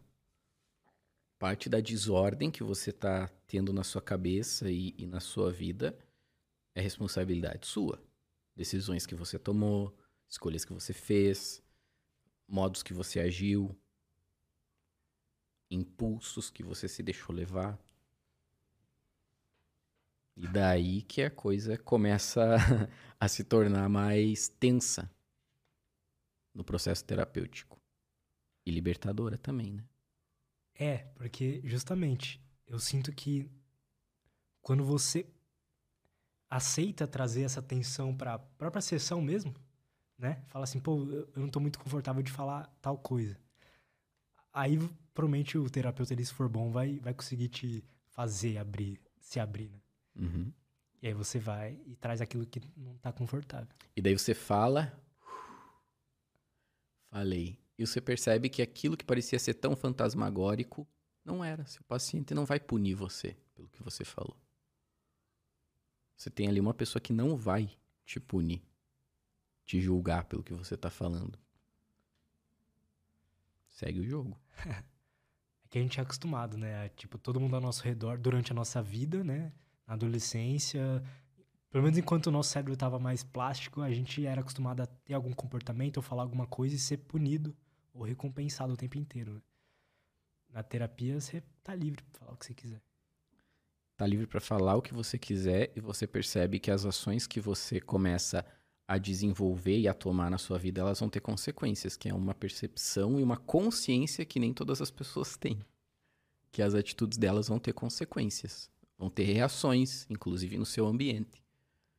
Então, você quer eliminar os ruídos? Você não acha que é mais interessante você perceber que você é responsável pelas coisas da sua vida do que os outros? Porque se é uma responsabilidade dos outros, se torna mais difícil para você. Agora, se você é responsável, você sabe, ó, eu vou ter que dar um jeito nisso aqui. E o autoconhecimento por si só já é terapêutico. Você saber que você perde o controle muito fácil e começa a discutir, brigar, já é terapêutico. Porque por si só, você só de perceber isso, entender isso, você já vai começar a tentar se controlar mais. Você vai começar a gerenciar a sua emoção dando uma ordenzinha lá no seu cérebro. Ó, calma, segura a onda. Com o tempo você vai virando bom nisso, porque é treinável. Sabe como que é treinável? Normalmente as pessoas que dizem que são muito estouradas, quando elas estão frente a uma situação específica, elas conseguem se controlar. Quando o motivador é grande o bastante. Então o cara, ele perde o controle com os filhos em casa, mas ele não perde para o chefe dele na empresa, senão ele ficaria desempregado. É que os filhos dele não têm muito o que fazerem para ele. Vai punir ele. Exato. o chefe dele vai. Então você percebe que Olha é que treinável e que é controlável. Precisa do motivador certo, precisa do, do impulso correto. Só que para você ter o pleno funcionamento, a plena função daquilo, você precisa aguentar a tensão. E nem sempre, lembra do que eu falei sobre a técnica, o ambiente e a qualidade do produto? Nem sempre a qualidade do produto vai permitir a velocidade daquela intervenção. Então você tem que ir mais devagar, você tem que manejar o ambiente de um modo diferente, você tem que manejar com uma outra técnica para você conseguir ter um sucesso semelhante. Esse negócio da tensão é interessante porque a gente tá falando de um contexto terapêutico, mas veio na minha cabeça assim, quando a gente tá tentando melhorar algo na nossa vida ou, ou deixar de lado um hábito, por exemplo, atualmente o que eu tô tentando fazer é aprender a relaxar. É isso que a gente tá conversando. Dar valor às coisas simples da vida, conseguir ficar num dia com mais tédio e etc. E aí a gente conversou, conversei com a minha terapeuta. Ah, vamos pegar o domingo para ficar sem. Tipo assim, não ter agenda no domingo. Eu tinha, eu, tipo, tinha o que fazer no domingo. Não, não, não ter muitas pressões no domingo e evitar ficar no YouTube, que é a minha forma tanto de entretenimento, mas é trabalho também. Então, manejei algumas regrinhas para tentar ter um dia de descanso. Velho, como é difícil, porque é como se o tempo inteiro tivesse, tipo, existe uma tensão que tá querendo que você faça o que você tá acostumado a fazer. Ou você quer liberar aquela, aquela tensão com alguma coisa. Então, por exemplo, de nada adianta eu, eu, eu tá vivendo essa tensão e ir lá e pedir um hambúrguer. E para aliviar, né? Ou ir lá e, puta, que tensão, vou ver só um videozinho no YouTube. Ou alguns, ah, vou fumar um cigarro. Uhum. Bater uma. Exato. Nada adianta, você tem que viver aquilo, né? Tem. Você tem que simplesmente sofrer. Tem sofrimentos que você cura, tem sofrimentos que você trata, que você remedia, tem sofrimentos que você sofre. O luto. O luto você simplesmente sofre. Não tem o que fazer. Você tem que passar por aqueles dias de luto, por aquela fase de luto. Você tem que sofrer. Se você vai correr, você vai cansar. Tudo, cara, tudo tem o seu lado oposto. Você não pode ficar fugindo da dor. Quando você está com dor, deixa doer. Se você está com tédio, se permita ao tédio. Por isso que as pessoas. Ó, as pessoas, às vezes, elas não conseguem ler hoje em dia, não é porque elas têm TDAH. É porque elas estão acostumadas a tudo rápido. E a leitura é lenta. Então você vai procurar um resumo na internet? Cara, lê o livro, pô. Pô, leitura dinâmica. Ah. pô, com raiva, cara. Entendeu? É que nem você dizer assim, nossa, o sexo é muito bom, quero que termine logo.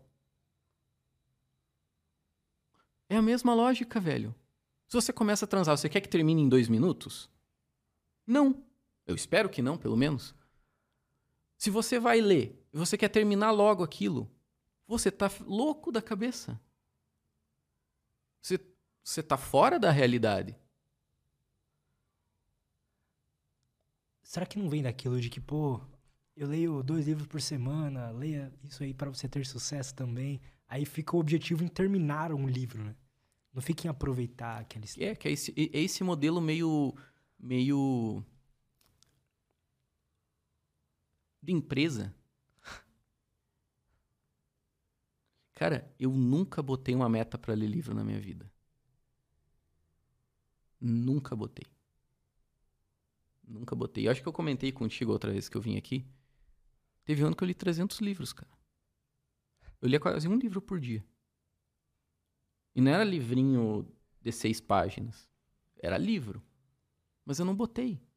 Por quê? Porque quando se torna prazeroso para você, você entende por que, que você está fazendo aquilo, passa a ser legal. Passa a te trazer uma recompensa, um bem-estar. Você não vai ler Crime e Castigo pensando em terminar. Imagina o cristão que vai ler a Bíblia e pensa em terminar logo a Bíblia. Não, você tem que ter um, uma beleza naquilo. O componente estético ele é importante. A estética é importante no mundo.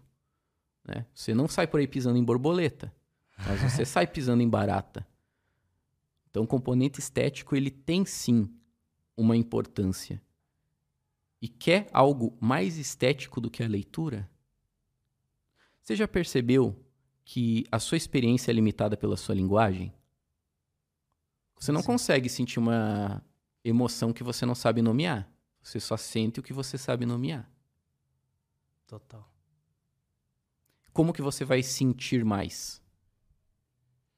Aprendendo a expandir a sua linguagem. E como que você expande a sua linguagem? Lendo, escrevendo.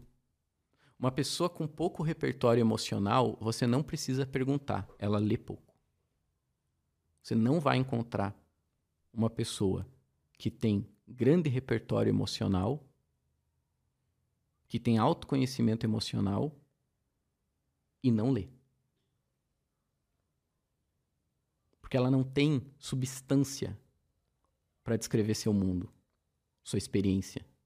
Se você perguntar para uma criança para um bebê que recém está aprendendo a falar, a experiência dele é limitada, porque a linguagem dele é limitada. Você lembra quando você não falava? Você tem lembranças de quando você não falava? Não. Porque você não tem como criar memória. Você não tem emoção. Como que você vai lembrar de uma emoção se você não consegue criar memória? Era, a gente sempre colocava tudo como a mesma coisa, né? Tipo, sei lá, se, se eu sou um bebê e tô com fome, eu vou espernear. Se eu tô ansioso, eu vou espernear. Se eu tô com sono, eu vou espernear. É tudo a mesma coisa. Isso. Por quê? Por que, que as emoções da criança são basicamente aquelas atreladas à sua é, subsistência? Porque é o que ela precisa. Quais são as primeiras palavras que uma criança aprende a falar? As palavras mais dotadas emocionalmente para essa criança. Mamãe, papai, cocô, papá, água. Então, você quer se tornar uma pessoa mais sensível, que lida melhor com as suas emoções, que se comunica melhor? Lê. Começa a ler. Você vai perceber que seu mundo começa a expandir um pouquinho. Né? Quando, eu, quando eu falo da minha experiência com leitura para as pessoas, a leitura salvou minha vida, cara. Por quê? A leitura que fez eu estar aqui com você hoje. Não sei onde eu estaria se eu não tivesse encontrado a literatura. Porque foi a literatura que me ensinou coisas. Foi a literatura que me ensinou como me comportar, como agir, o que esperar, como sentir, como me comunicar.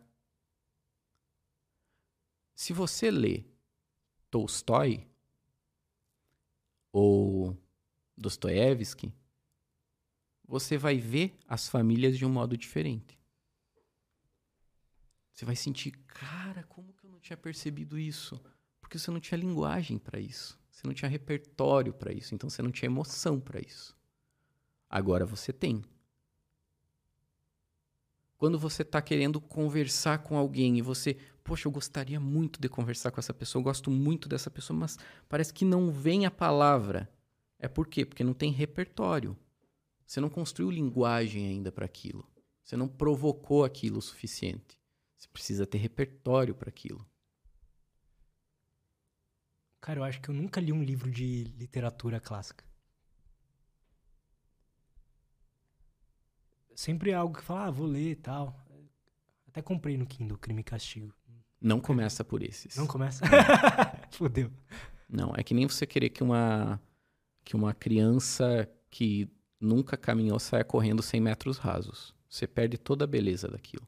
Você não tem a maturidade para identificar a beleza naquilo, entendeu? Se a gente pega um bebê recém-nascido e bota aqui, e eu digo assim: olha só, eu vou fazer o Lutz levitar, e eu faço você levitar. A criança vai dar bola para isso? O bebê? Vai? Não, cara. Mas é legal o cara voando. Mas ele nem dá bola porque ele não sabe que aquilo ali é incomum. Não, é verdade. ele não sabe que pessoas não levitam, entendeu? Agora, se você pega para um senhor de 60 anos, ele. Uau! Uhum. Por quê? Porque ele sabe que aquilo ali não é natural. Por isso que mágica é mais fácil você enganar pessoas inteligentes do que criança. Porque o inteligente, ele já sacou os modelos de interpretação e percepção do mundo. Ele já categorizou as coisas. A criança não. A criança é, é, é, é bicho louco. Então ela, ela ainda não tem o vício do olhar. Né? Tem um truque na mágica que é o misdirection. Você direciona a pessoa para onde ela vai olhar. Né? O que que, o que que é isso? É porque você já está acostumado a olhar para aquele lugar. Então o mágico ele tem facilidade para pegar os inteligentes. Agora você pega uma criança, a criança não tem o vício de saber para onde que ela tem que olhar. Então ela olha para onde ela não deve. Então a mágica vaza mais fácil para a criança. A mesma coisa é a literatura. Se você quer pegar o hábito de ler, não adianta você querer ler é, Dostoiévski. Você não vai achar legal. Você vai ficar cansado, você vai ficar entediado, você vai ver que ele chama os personagens de três, quatro nomes ao longo, você vai se perder. É muito personagem. Romance é mais personagem. Né? Então começa com uma novela, começa com um livro de crônicas, começa lendo Luiz Fernando Veríssimo, começa lendo Lia Luft, Marta Medeiros, essas coisas mais é, mais lúdicas, mais é, emocionantes, assim, sabe? Você acha aquilo legal. Não é chato, esses, não é sim, simples esses livros? Tipo assim, no sentido de ser chato? É eu Nem um pouco, dizer. cara. Luiz Fernando Veríssimo é um gênio. É um gênio. É porque, porque ele trabalha com diferentes níveis de entendimento. Então, o adolescente vai achar legal, só que o intelectual também vai achar legal. Porque são diferentes níveis de significado. Qual o livro dele que você me recomendaria?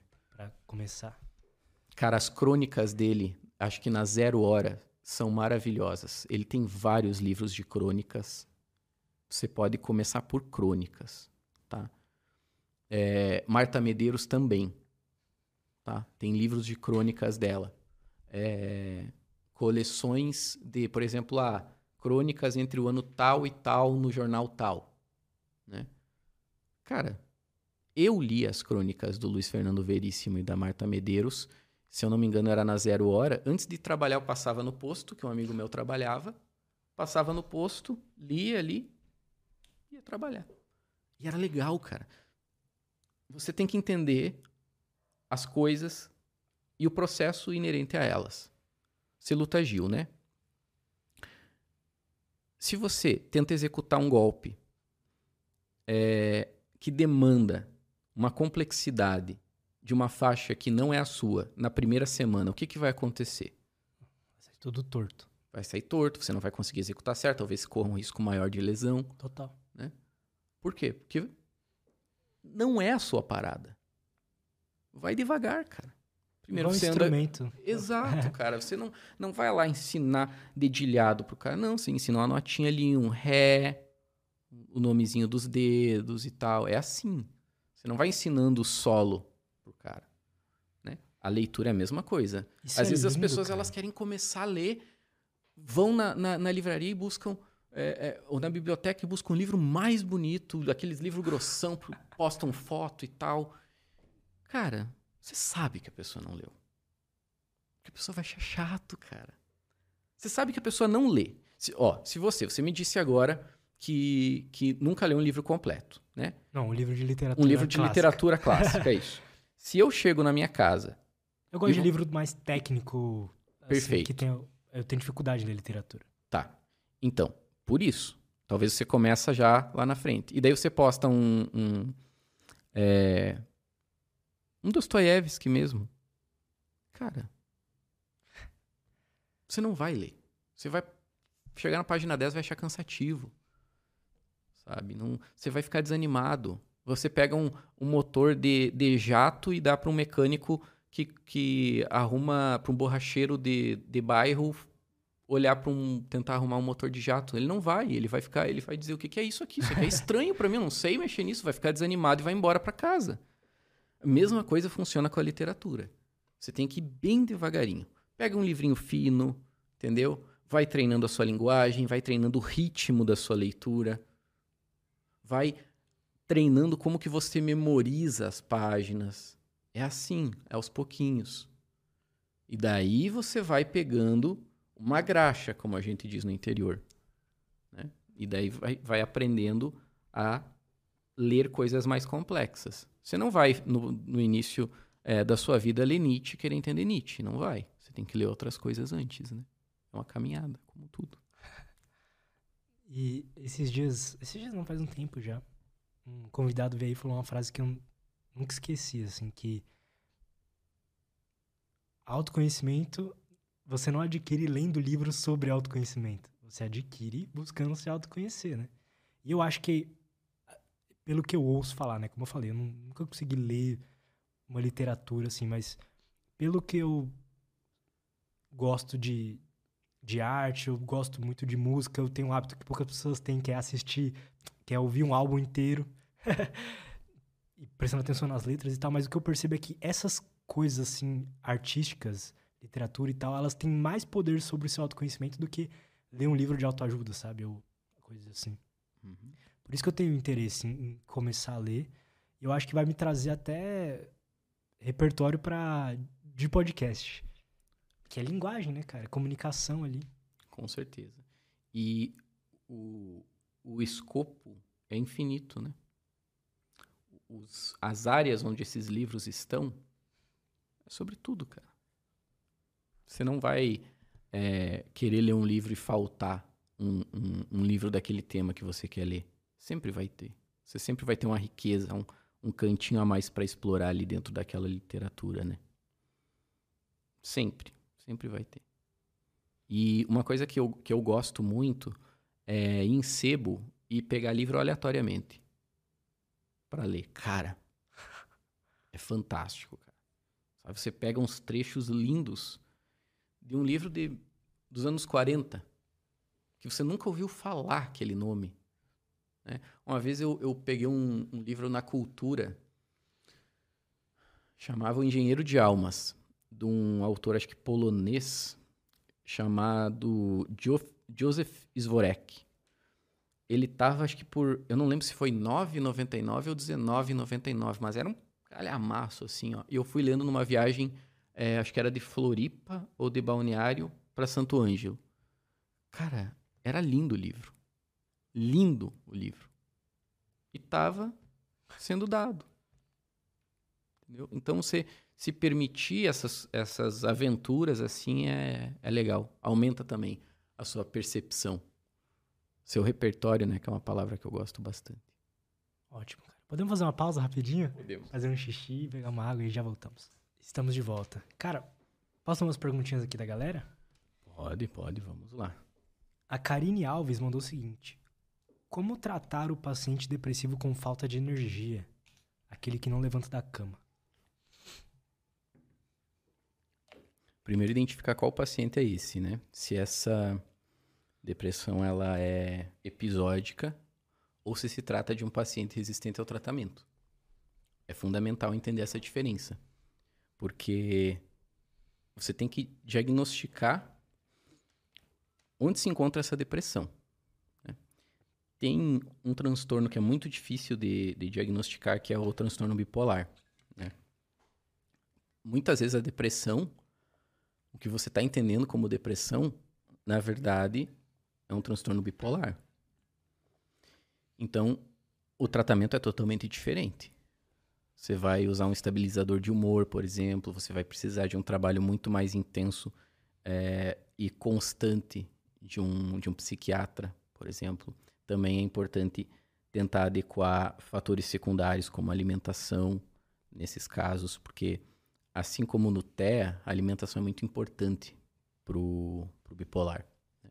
Agora, no transtorno depressivo, transtorno depressivo maior ou é, uma depressão mesmo que tem uma resistência maior ao tratamento, tem que identificar o que, que está sendo mais disfuncional para aquela pessoa, se é um comportamento ou se, são um, ou se é um núcleo de pensamentos disfuncionais. Autoestima, confiança, é, sentido de vida ou se é outro grupo, como por exemplo, trabalho, estudo, faculdade, cobranças, ansiedades, etc. Então, você tem que entender a causa daquela situação.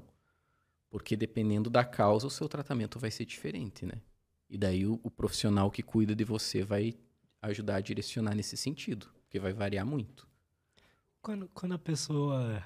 Quando a causa é uma falta de sentido para a vida, existe isso? Tá. Falta de sentido, isso é bom. Existe sentido para a gente tem que buscar ter um sentido para nossa vida? Como é que você enxerga isso? Cara, não sei você. Eu para mim fez toda a diferença do mundo ter um sentido na minha vida. É? É, forjar um sentido para a vida.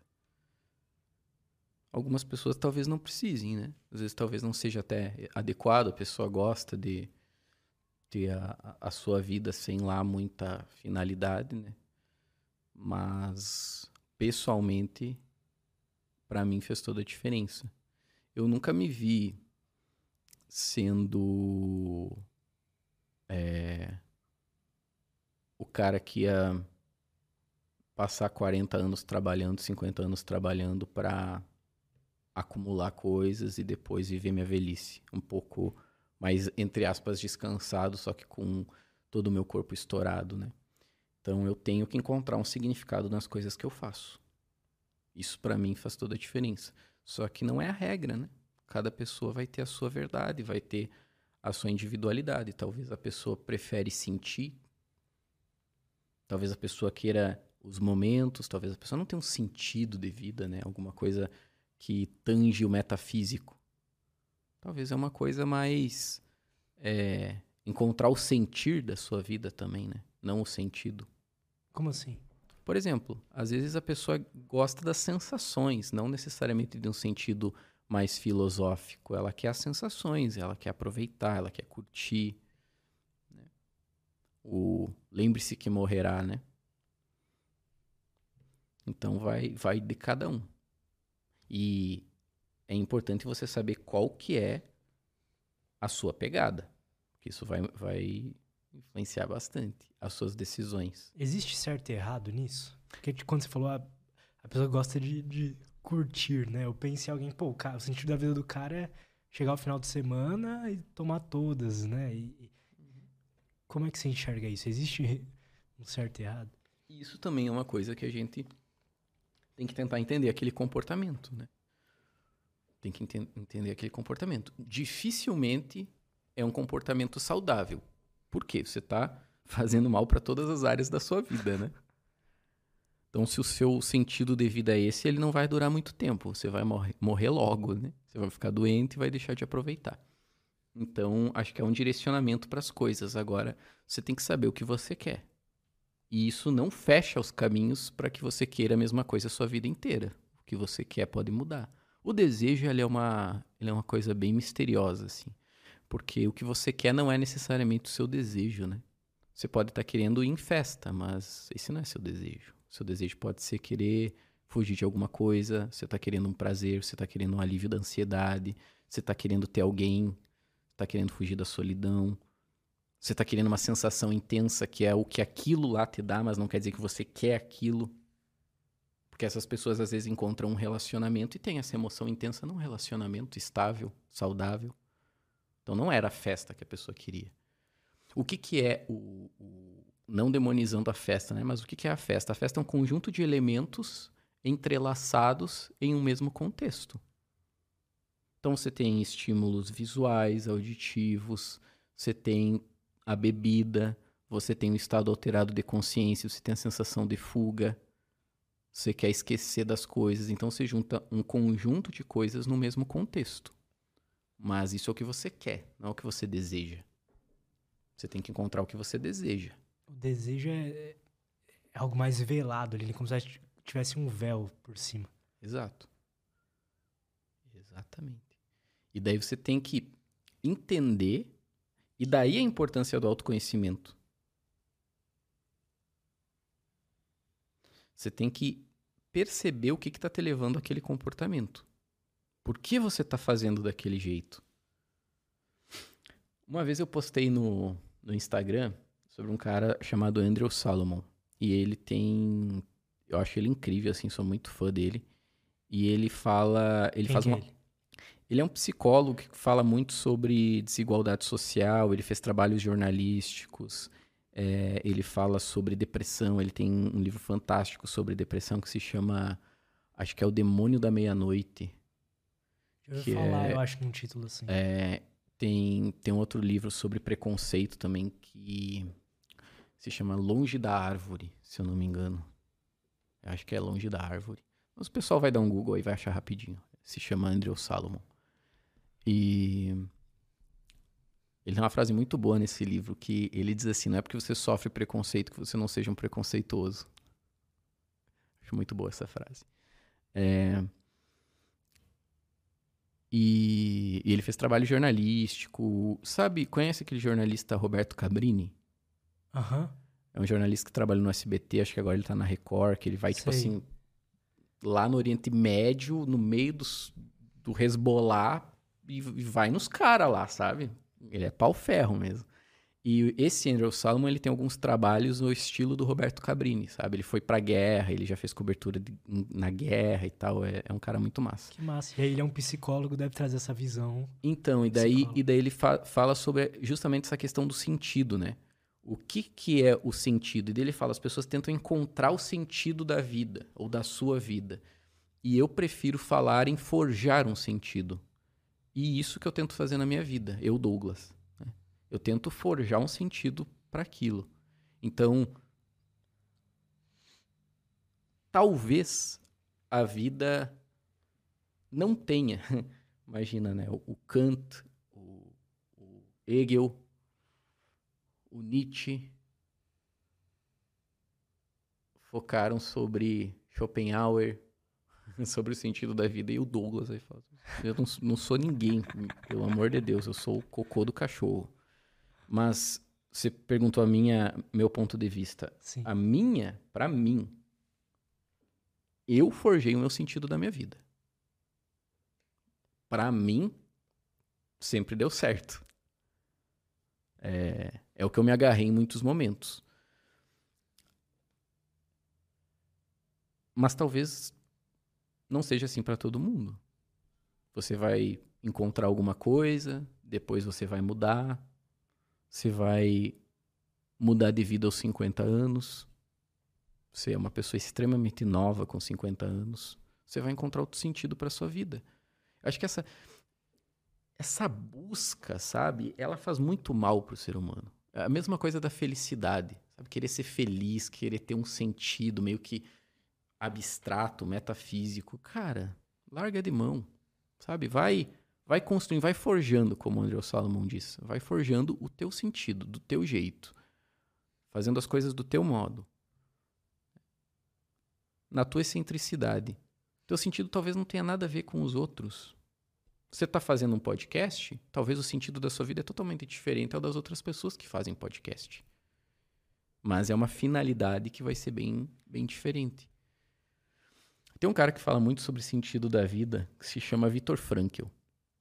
Ele era um psiquiatra que, inclusive, foi para os campos de concentração, né?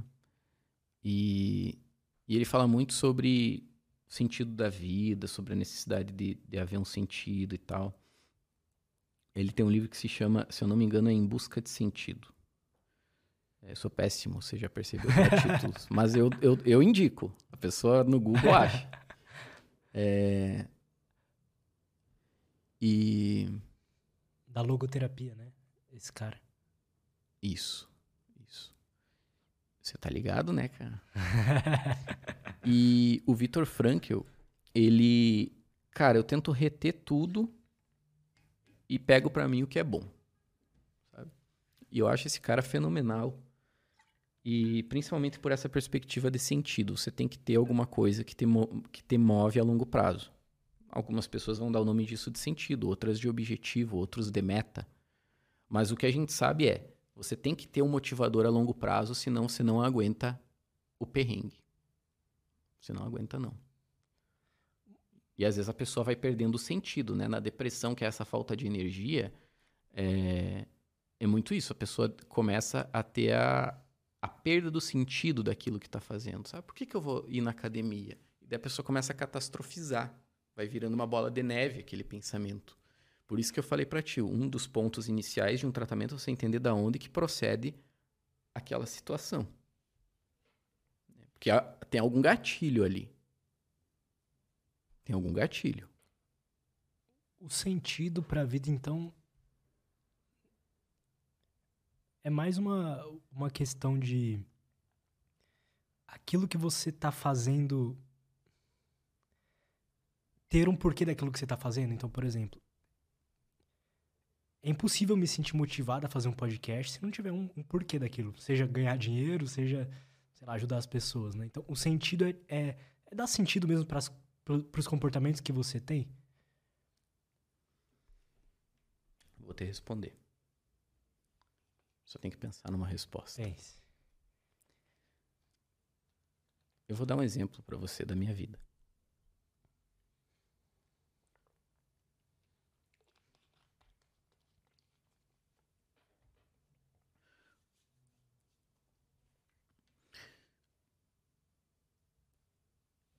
Eu tive dois momentos, né? Hoje eu sou psicólogo.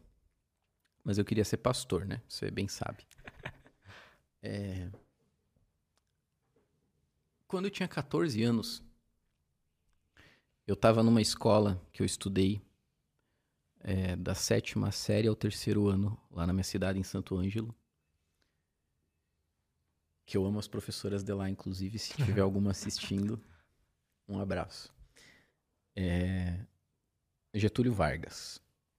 E lá no Getúlio, uma vez teve palestra com um cara que eu nem nunca mais vi ele, eu não tenho a mínima ideia do que, que aconteceu com ele, onde é que ele tá, não sei de nada, mas eu lembro o nome dele. Eu tinha 14 anos, eu lembro exatamente onde eu estava sentado. E aquilo ali foi uma das coisas que mudou minha vida. Eu tinha 14 anos, cara. E eu estava sentado e esse cara chegou num, acho que era um casinho vermelho. Viu como lugares lembram pessoas? Uhum. Acho que era um casinho vermelho assim, tal. E se chamava Ronan Mairese, o nome dele. Nunca mais achou nada sobre esse cara? Cara, ficou na vida assim. E eu lembro que ele fez uma pergunta, cara. As pessoas perguntam com o que, que eu trabalho. Eu digo que eu trabalho fazendo boas perguntas. Se eu fosse definir meu trabalho em uma frase, seria essa. Eu trabalho fazendo boas perguntas. Na terapia, na psicologia, na ciência, na pesquisa. Meu trabalho é esse. Eu acho que as bolsas que eu ganhei na CAPES, na FAPESP, agora na John Templeton, elas foram dadas porque eu acho que em meio a tantas fragilidades, um ponto forte que eu tenho é esse, porque eu treinei ele a minha vida inteira. Foi fazer boas perguntas. Então eu gosto de perguntas. E como muitas outras perguntas, essa me marcou muito. E, na verdade, era uma série de perguntas, né? Ele falou assim. Quem aqui, cara, era um grupo de adolescentes, cara. Quem aqui sabe onde vai estar daqui cinco anos? Daí um ou outro levantou a mão assim. É, quem aqui sabe onde vai estar daqui 15 anos? Daí já ninguém levantou a mão. E daqui 30 anos? Ninguém levantou a mão dele falou assim: Hoje a gente sabe que as pessoas que são mais felizes nas suas vidas, isso faz 15 anos, Lutz. As pessoas que são mais felizes nas suas vidas têm planejado o caminho delas e os objetivos delas para daqui 5, 15, 30 anos. E também o modo como elas vão morrer. Isso me ensinou muita coisa, cara. Isso me ensinou, por exemplo, eu tinha 14 anos. Logo depois disso, eu comecei a pregar na igreja. Eu não me importava se eu ia pregar para 300 pessoas ou para 3 pessoas. Eu dava importância devida.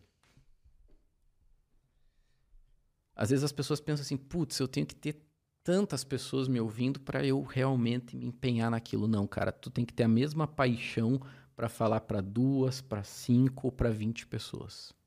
Para 50 mil pessoas. Porque você vai precisar de uma delas. E você não sabe onde a sua influência vai cessar. Porque se só tivesse eu ouvindo isso, cada pessoa que eu influenciei na minha vida foi um efeito do que aquele cara lá falou. E ninguém conhece esse cara. Então, se hoje eu faço bem para alguma pessoa, influenciado por isso, aquele cara lá tem uma parcela de responsabilidade nisso. Então, se você vai conversar com um cara individualmente, dá seu melhor. Inspira ele. Se você vai falar para 10 pessoas, inspira ele. Se tem 5 pessoas aqui nos ouvindo, a minha ideia é inspirar essas 5 pessoas.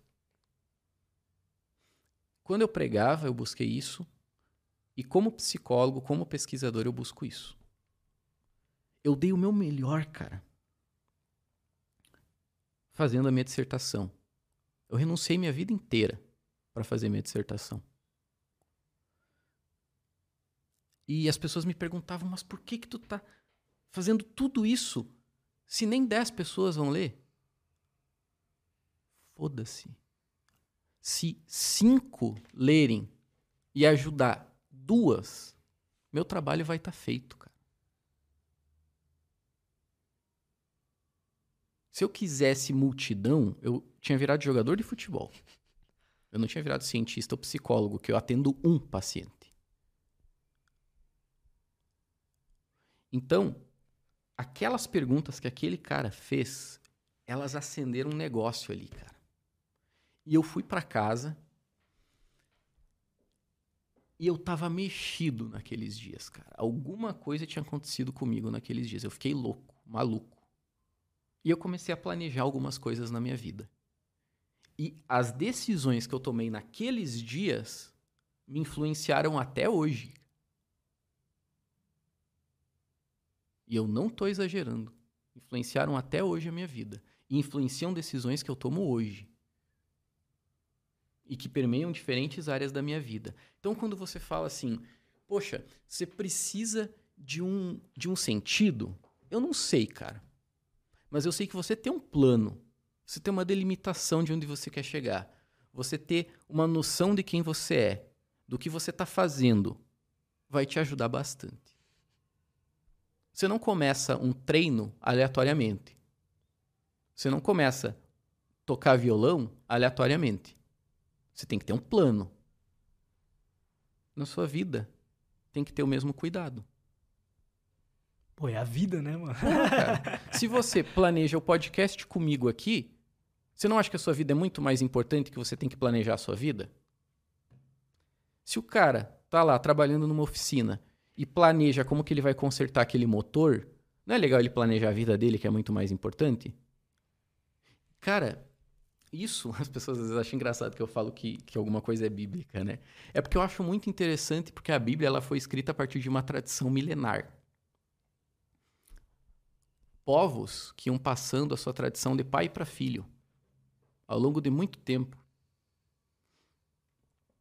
E então aquilo ali deu certo. Aquilo ali tem uma sabedoria que se chama tempo, cara. O tempo já testou aquilo? E, e tem uma parte lá que Jesus diz assim: é, o sábado é feito para o homem, não o homem para o sábado quando ele deixa de seguir a, teoricamente, ele deixa de seguir a lei mosaica para tirar um, um, animal que tinha caído num poço, né? Daí falam sobre ele, pô, vai tirar o animal do poço é, num sábado, né? Então, o que que acontece? As coisas da sua vida, as suas funções, as suas atividades, as coisas que você faz, elas devem ser feitas para você e você deve valorizar aquilo, você deve estruturar aquilo, você deve organizar aquilo, você deve ter uma estratégia para conduzir sua vida. Você não pode ir levando a sua vida aleatoriamente e ver o que, que vai dar. Ah, eu vou tentar fazer isso, se não der certo eu faço isso, se não der certo eu faço aquilo. Como assim se não der certo? Você não está planejando? Não, não conduz aleatoriamente. Então, a minha resposta é essa. A resposta longa. Não sei se o sentido é a palavra, mas você tem que ter uma estratégia. Você tem que se conhecer, você tem que saber para onde você está caminhando, você tem que saber onde que você quer chegar, você tem que ter minimamente alguma orientação sobre as coisas. Você não começa nenhum processo na sua vida sem saber onde vai dar. É loucura ou ignorância. Você vai perder tempo, você vai perder energia, você vai perder dinheiro. Então é legal que você faça o mesmo com a sua vida, né? A sua vida é mais importante do que o seu projeto. Você precisa estar vivo para realizar os seus projetos. Então é isso.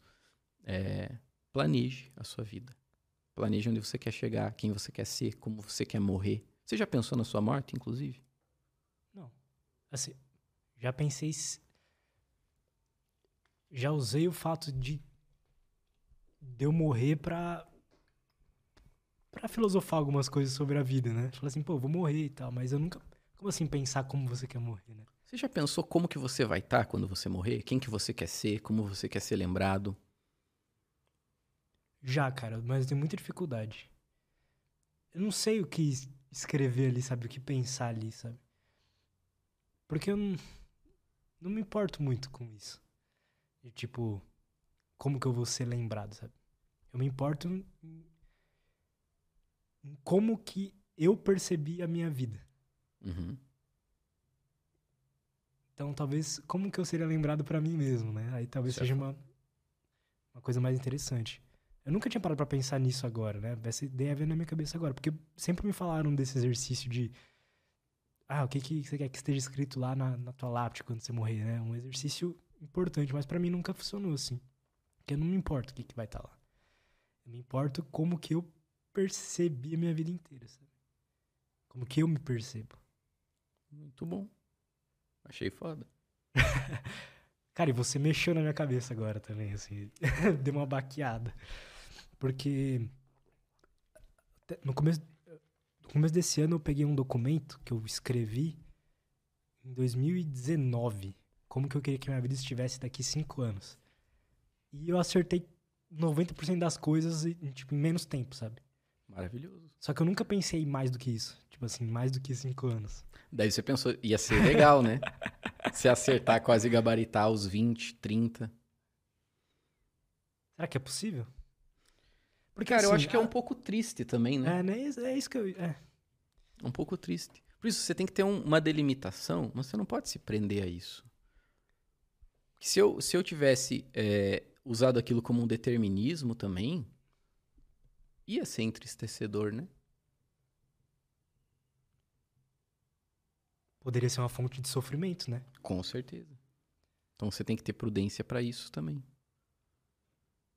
Porque eu penso, pô, há um ano atrás, por exemplo, pouco tempo. Como eu gostaria de estar em, em cinco anos é diferente do, do como eu gostaria de estar em cinco anos agora, sabe? e é pouco tempo, imagina se passar um montão de tempo. Digo mesmo. É. A vida mu- muda muito, né? Às vezes em um dia.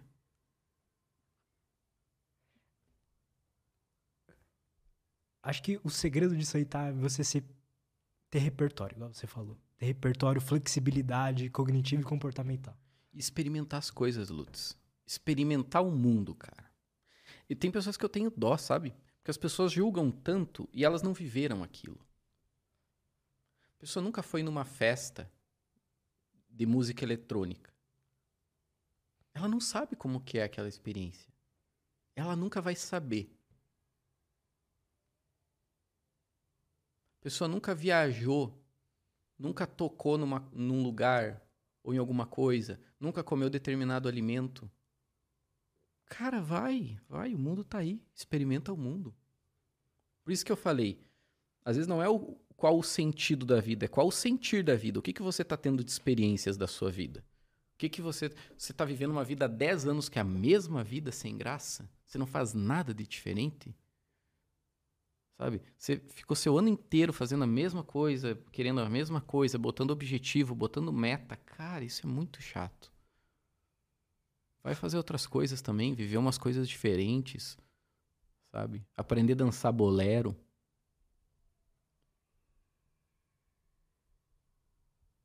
Eu tô nessa fase. Então, de cara, recuperar desejos antigos, tipo, estudar música, etc.